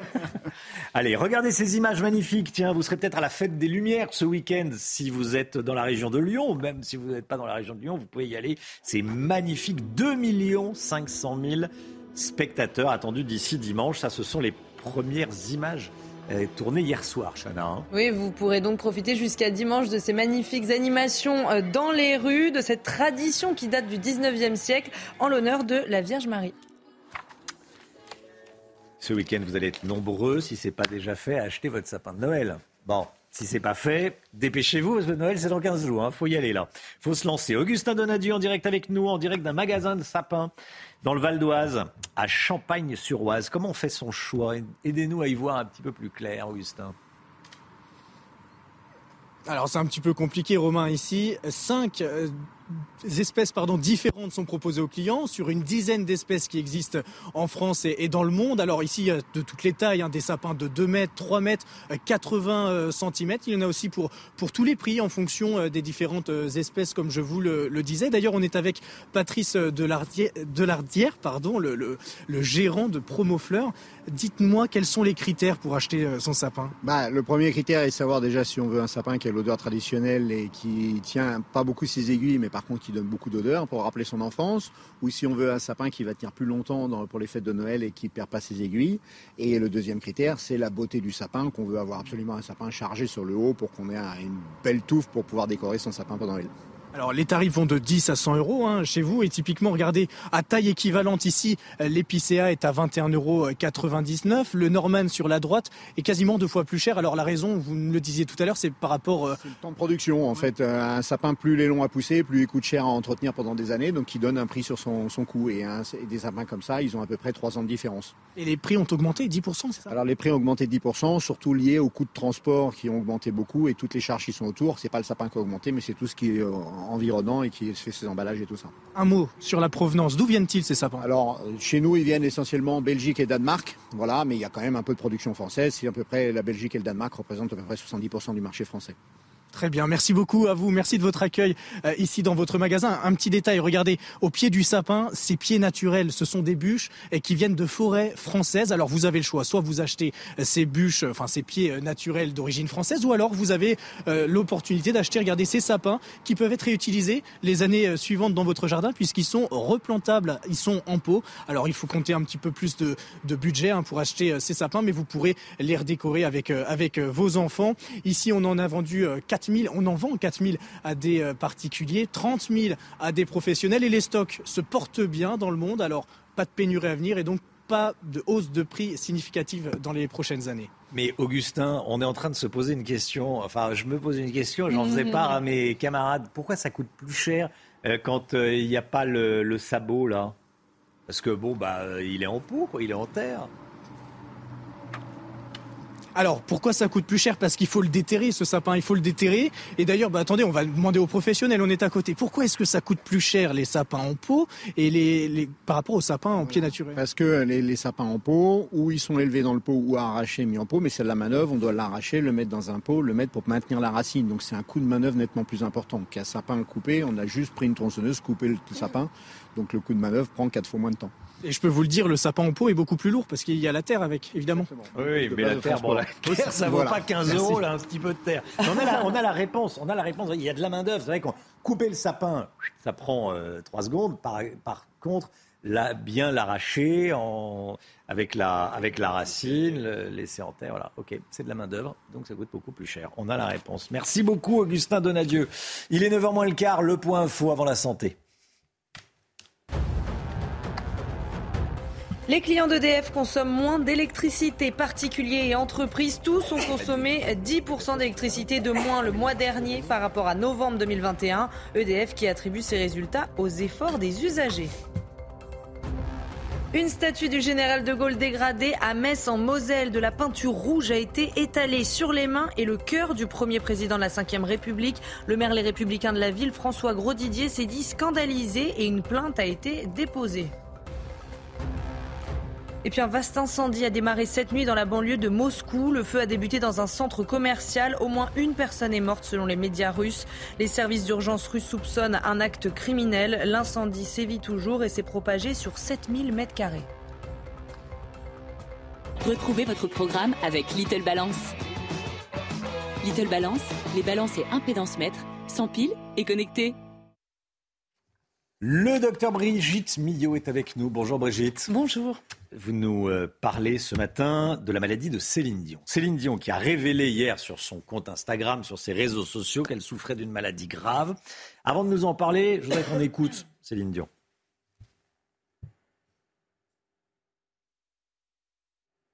Ou pas. Alors, il y a un souci sur l'extrait, me dit-on. Bon. C'est pas grave. Maladie de la personne raide. De Mm. quoi s'agit-il, docteur Millot? Alors Céline Dion, une femme exceptionnelle. Céline Dion, une carrière exceptionnelle. Et Céline Dion, une maladie exceptionnelle. Il s'agit d'une maladie rare, très rare. C'est un cas sur un million de personnes. C'est une maladie difficile à diagnostiquer. Le délai entre les premiers symptômes de cette maladie et le diagnostic, c'est en moyenne six ans. Donc peut-être qu'elle en souffre depuis un moment. Euh, c'est une maladie qui touche euh, plus particulièrement les femmes, à peu près deux tiers de femmes, comme souvent dans les maladies auto-immunes. Euh, c'est une maladie donc qui, qui arrive. La moyenne d'âge, c'est à peu près 45 ans. Quoi. 40-45 ans. On a des jeunes de 30 ans hein, qui en souffrent aussi. Ouais. C'est une maladie d'évolution progressive. On l'appelait avant de l'homme raide, mais comme il y a plus de femmes que d'hommes, maintenant on l'appelle de la personne raide. Euh, c'est une maladie qui va entraîner une raideur musculaire progressive, raideur musculaire essentiellement au niveau du tronc, euh, des hanches aussi. Et donc, vous imaginez des difficultés à marcher, comme elle le dit dans l'extrait, des difficultés à marcher. Euh, qui peut entraîner et surtout qui s'accompagne cette raideur musculaire progressive va s'accompagner de spasmes, de spasmes douloureux. Vous avez déjà eu une crampe? Oui, oui, Ça fait oui. mal, mais c'est court. Le spasme, c'est comme une crampe, mais c'est long. Et donc, vous avez comme ça des, spasmes hyper douloureux euh, qui peuvent entraîner des chutes. Et, vous voyez, et ça va entraîner comme ça cette raideur avec cette peur des chutes, cette peur des douleurs. Euh, donc en plus, on a une espèce de d'hypersensibilité. C'est pas que moteur, ça touche les neurones moteurs, euh, mais ça touche aussi euh, d'autres systèmes dans le cerveau. C'est une maladie neurologique, hein. et il y a une espèce d'hypersensibilité émotionnelle. Et vous êtes, par exemple, très sensible au bruit, une hypersensibilité phonique, euh, une hypersensibilité au toucher. Et certaines personnes ne peuvent même pas sortir de chez elles. Parce que, imaginons, elles sortent dans la rue, il y a tout à coup quelqu'un qui klaxonne, ça va entraîner une, une apparition de ces spasmes, etc. Et elles peuvent tomber. Enfin, vous voyez. Donc, on a des, certains patients qui ont une espèce d'agoraphobie, qui ont peur de sortir, qui restent chez eux. Enfin, voilà. Donc, c'est très handicapant. Et sur le, le niveau moteur et sur euh, le niveau émotionnel, euh, psychique, etc. Une maladie très handicapante. On en fait le diagnostic en faisant, en dosant des- la plupart des formes, parce qu'il y a plusieurs formes, on ne va pas rentrer dans le détail, mais dans la plupart des formes, il s'agit d'une maladie auto-immune.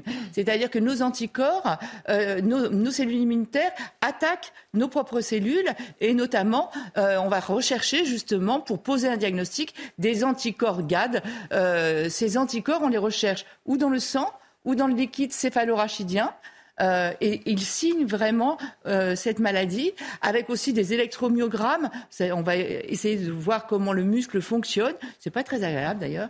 Euh, des électromyogrammes. Et après, alors on a des traitements. Les principaux traitements sont des myorelaxants, des relaxants des muscles, des benzodiazépines. Un autre médicament aussi, le baclofène, qui va réduire comme ça euh, les tensions musculaires, hein, qui va essayer de relaxer euh, les muscles.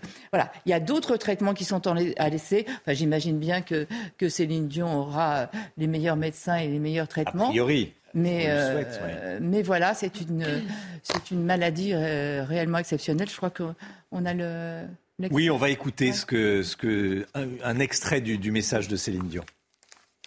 Récemment, j'ai été diagnostiquée avec un trouble neurologique très rare, appelé en anglais Stiff Person Syndrome. Malheureusement, ces spasmes affectent ma vie de tous les jours, à plusieurs niveaux.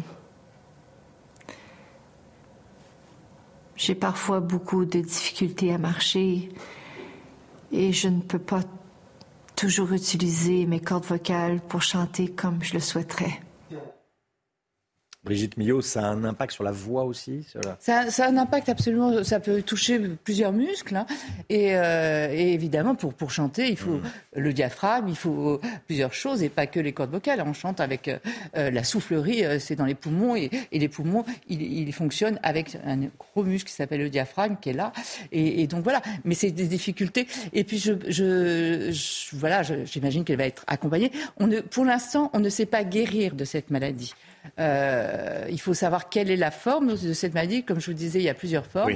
Mais c'est vrai qu'on a des traitements, notamment pour jouer sur euh, notre immunité et pour arrêter la destruction de, de cette enzyme, la GAD, donc, euh, puisqu'on a des anticorps anti-GAD. Voilà. Merci, docteur. C'était votre programme avec Little Balance.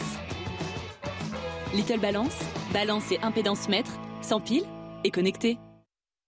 9h 10, merci d'avoir démarré votre journée de vendredi avec nous sur, euh, sur CNews. On se retrouve lundi matin pour une nouvelle matinale. Demain, c'est Anthony Favali pour la matinale de euh, CNews du, du week-end. Euh, allez les bleus, hein Allez les bleus, allez les bleus, allez les bleus. Hein, samedi soir, 20h, j'espère que lundi matin, on ne sera pas là pour accueillir les bleus. oh là là, qu'est-ce que je dis à, Charles de Gaulle. on se retrouve donc lundi pour une nouvelle matinale. Dans un instant, c'est l'heure des pros avec Pascal Pro. Brigitte Millot demain Bonjour docteur Millot, 10h sur CNews. Comment notre organisme s'adapte au froid? Vous nous parlerez de la graisse brune. BDM, bonjour docteur Millot, 10h. Euh, demain, Chanel Housteau, docteur Millot, Alexandra Blanc, Saïd El Abadi, le Mick Guillot. Voilà, toute l'équipe est là et on se retrouve lundi. Belle journée à vous sur CNews. Si vous voulez les meilleurs moments, c'est sur cnews.fr.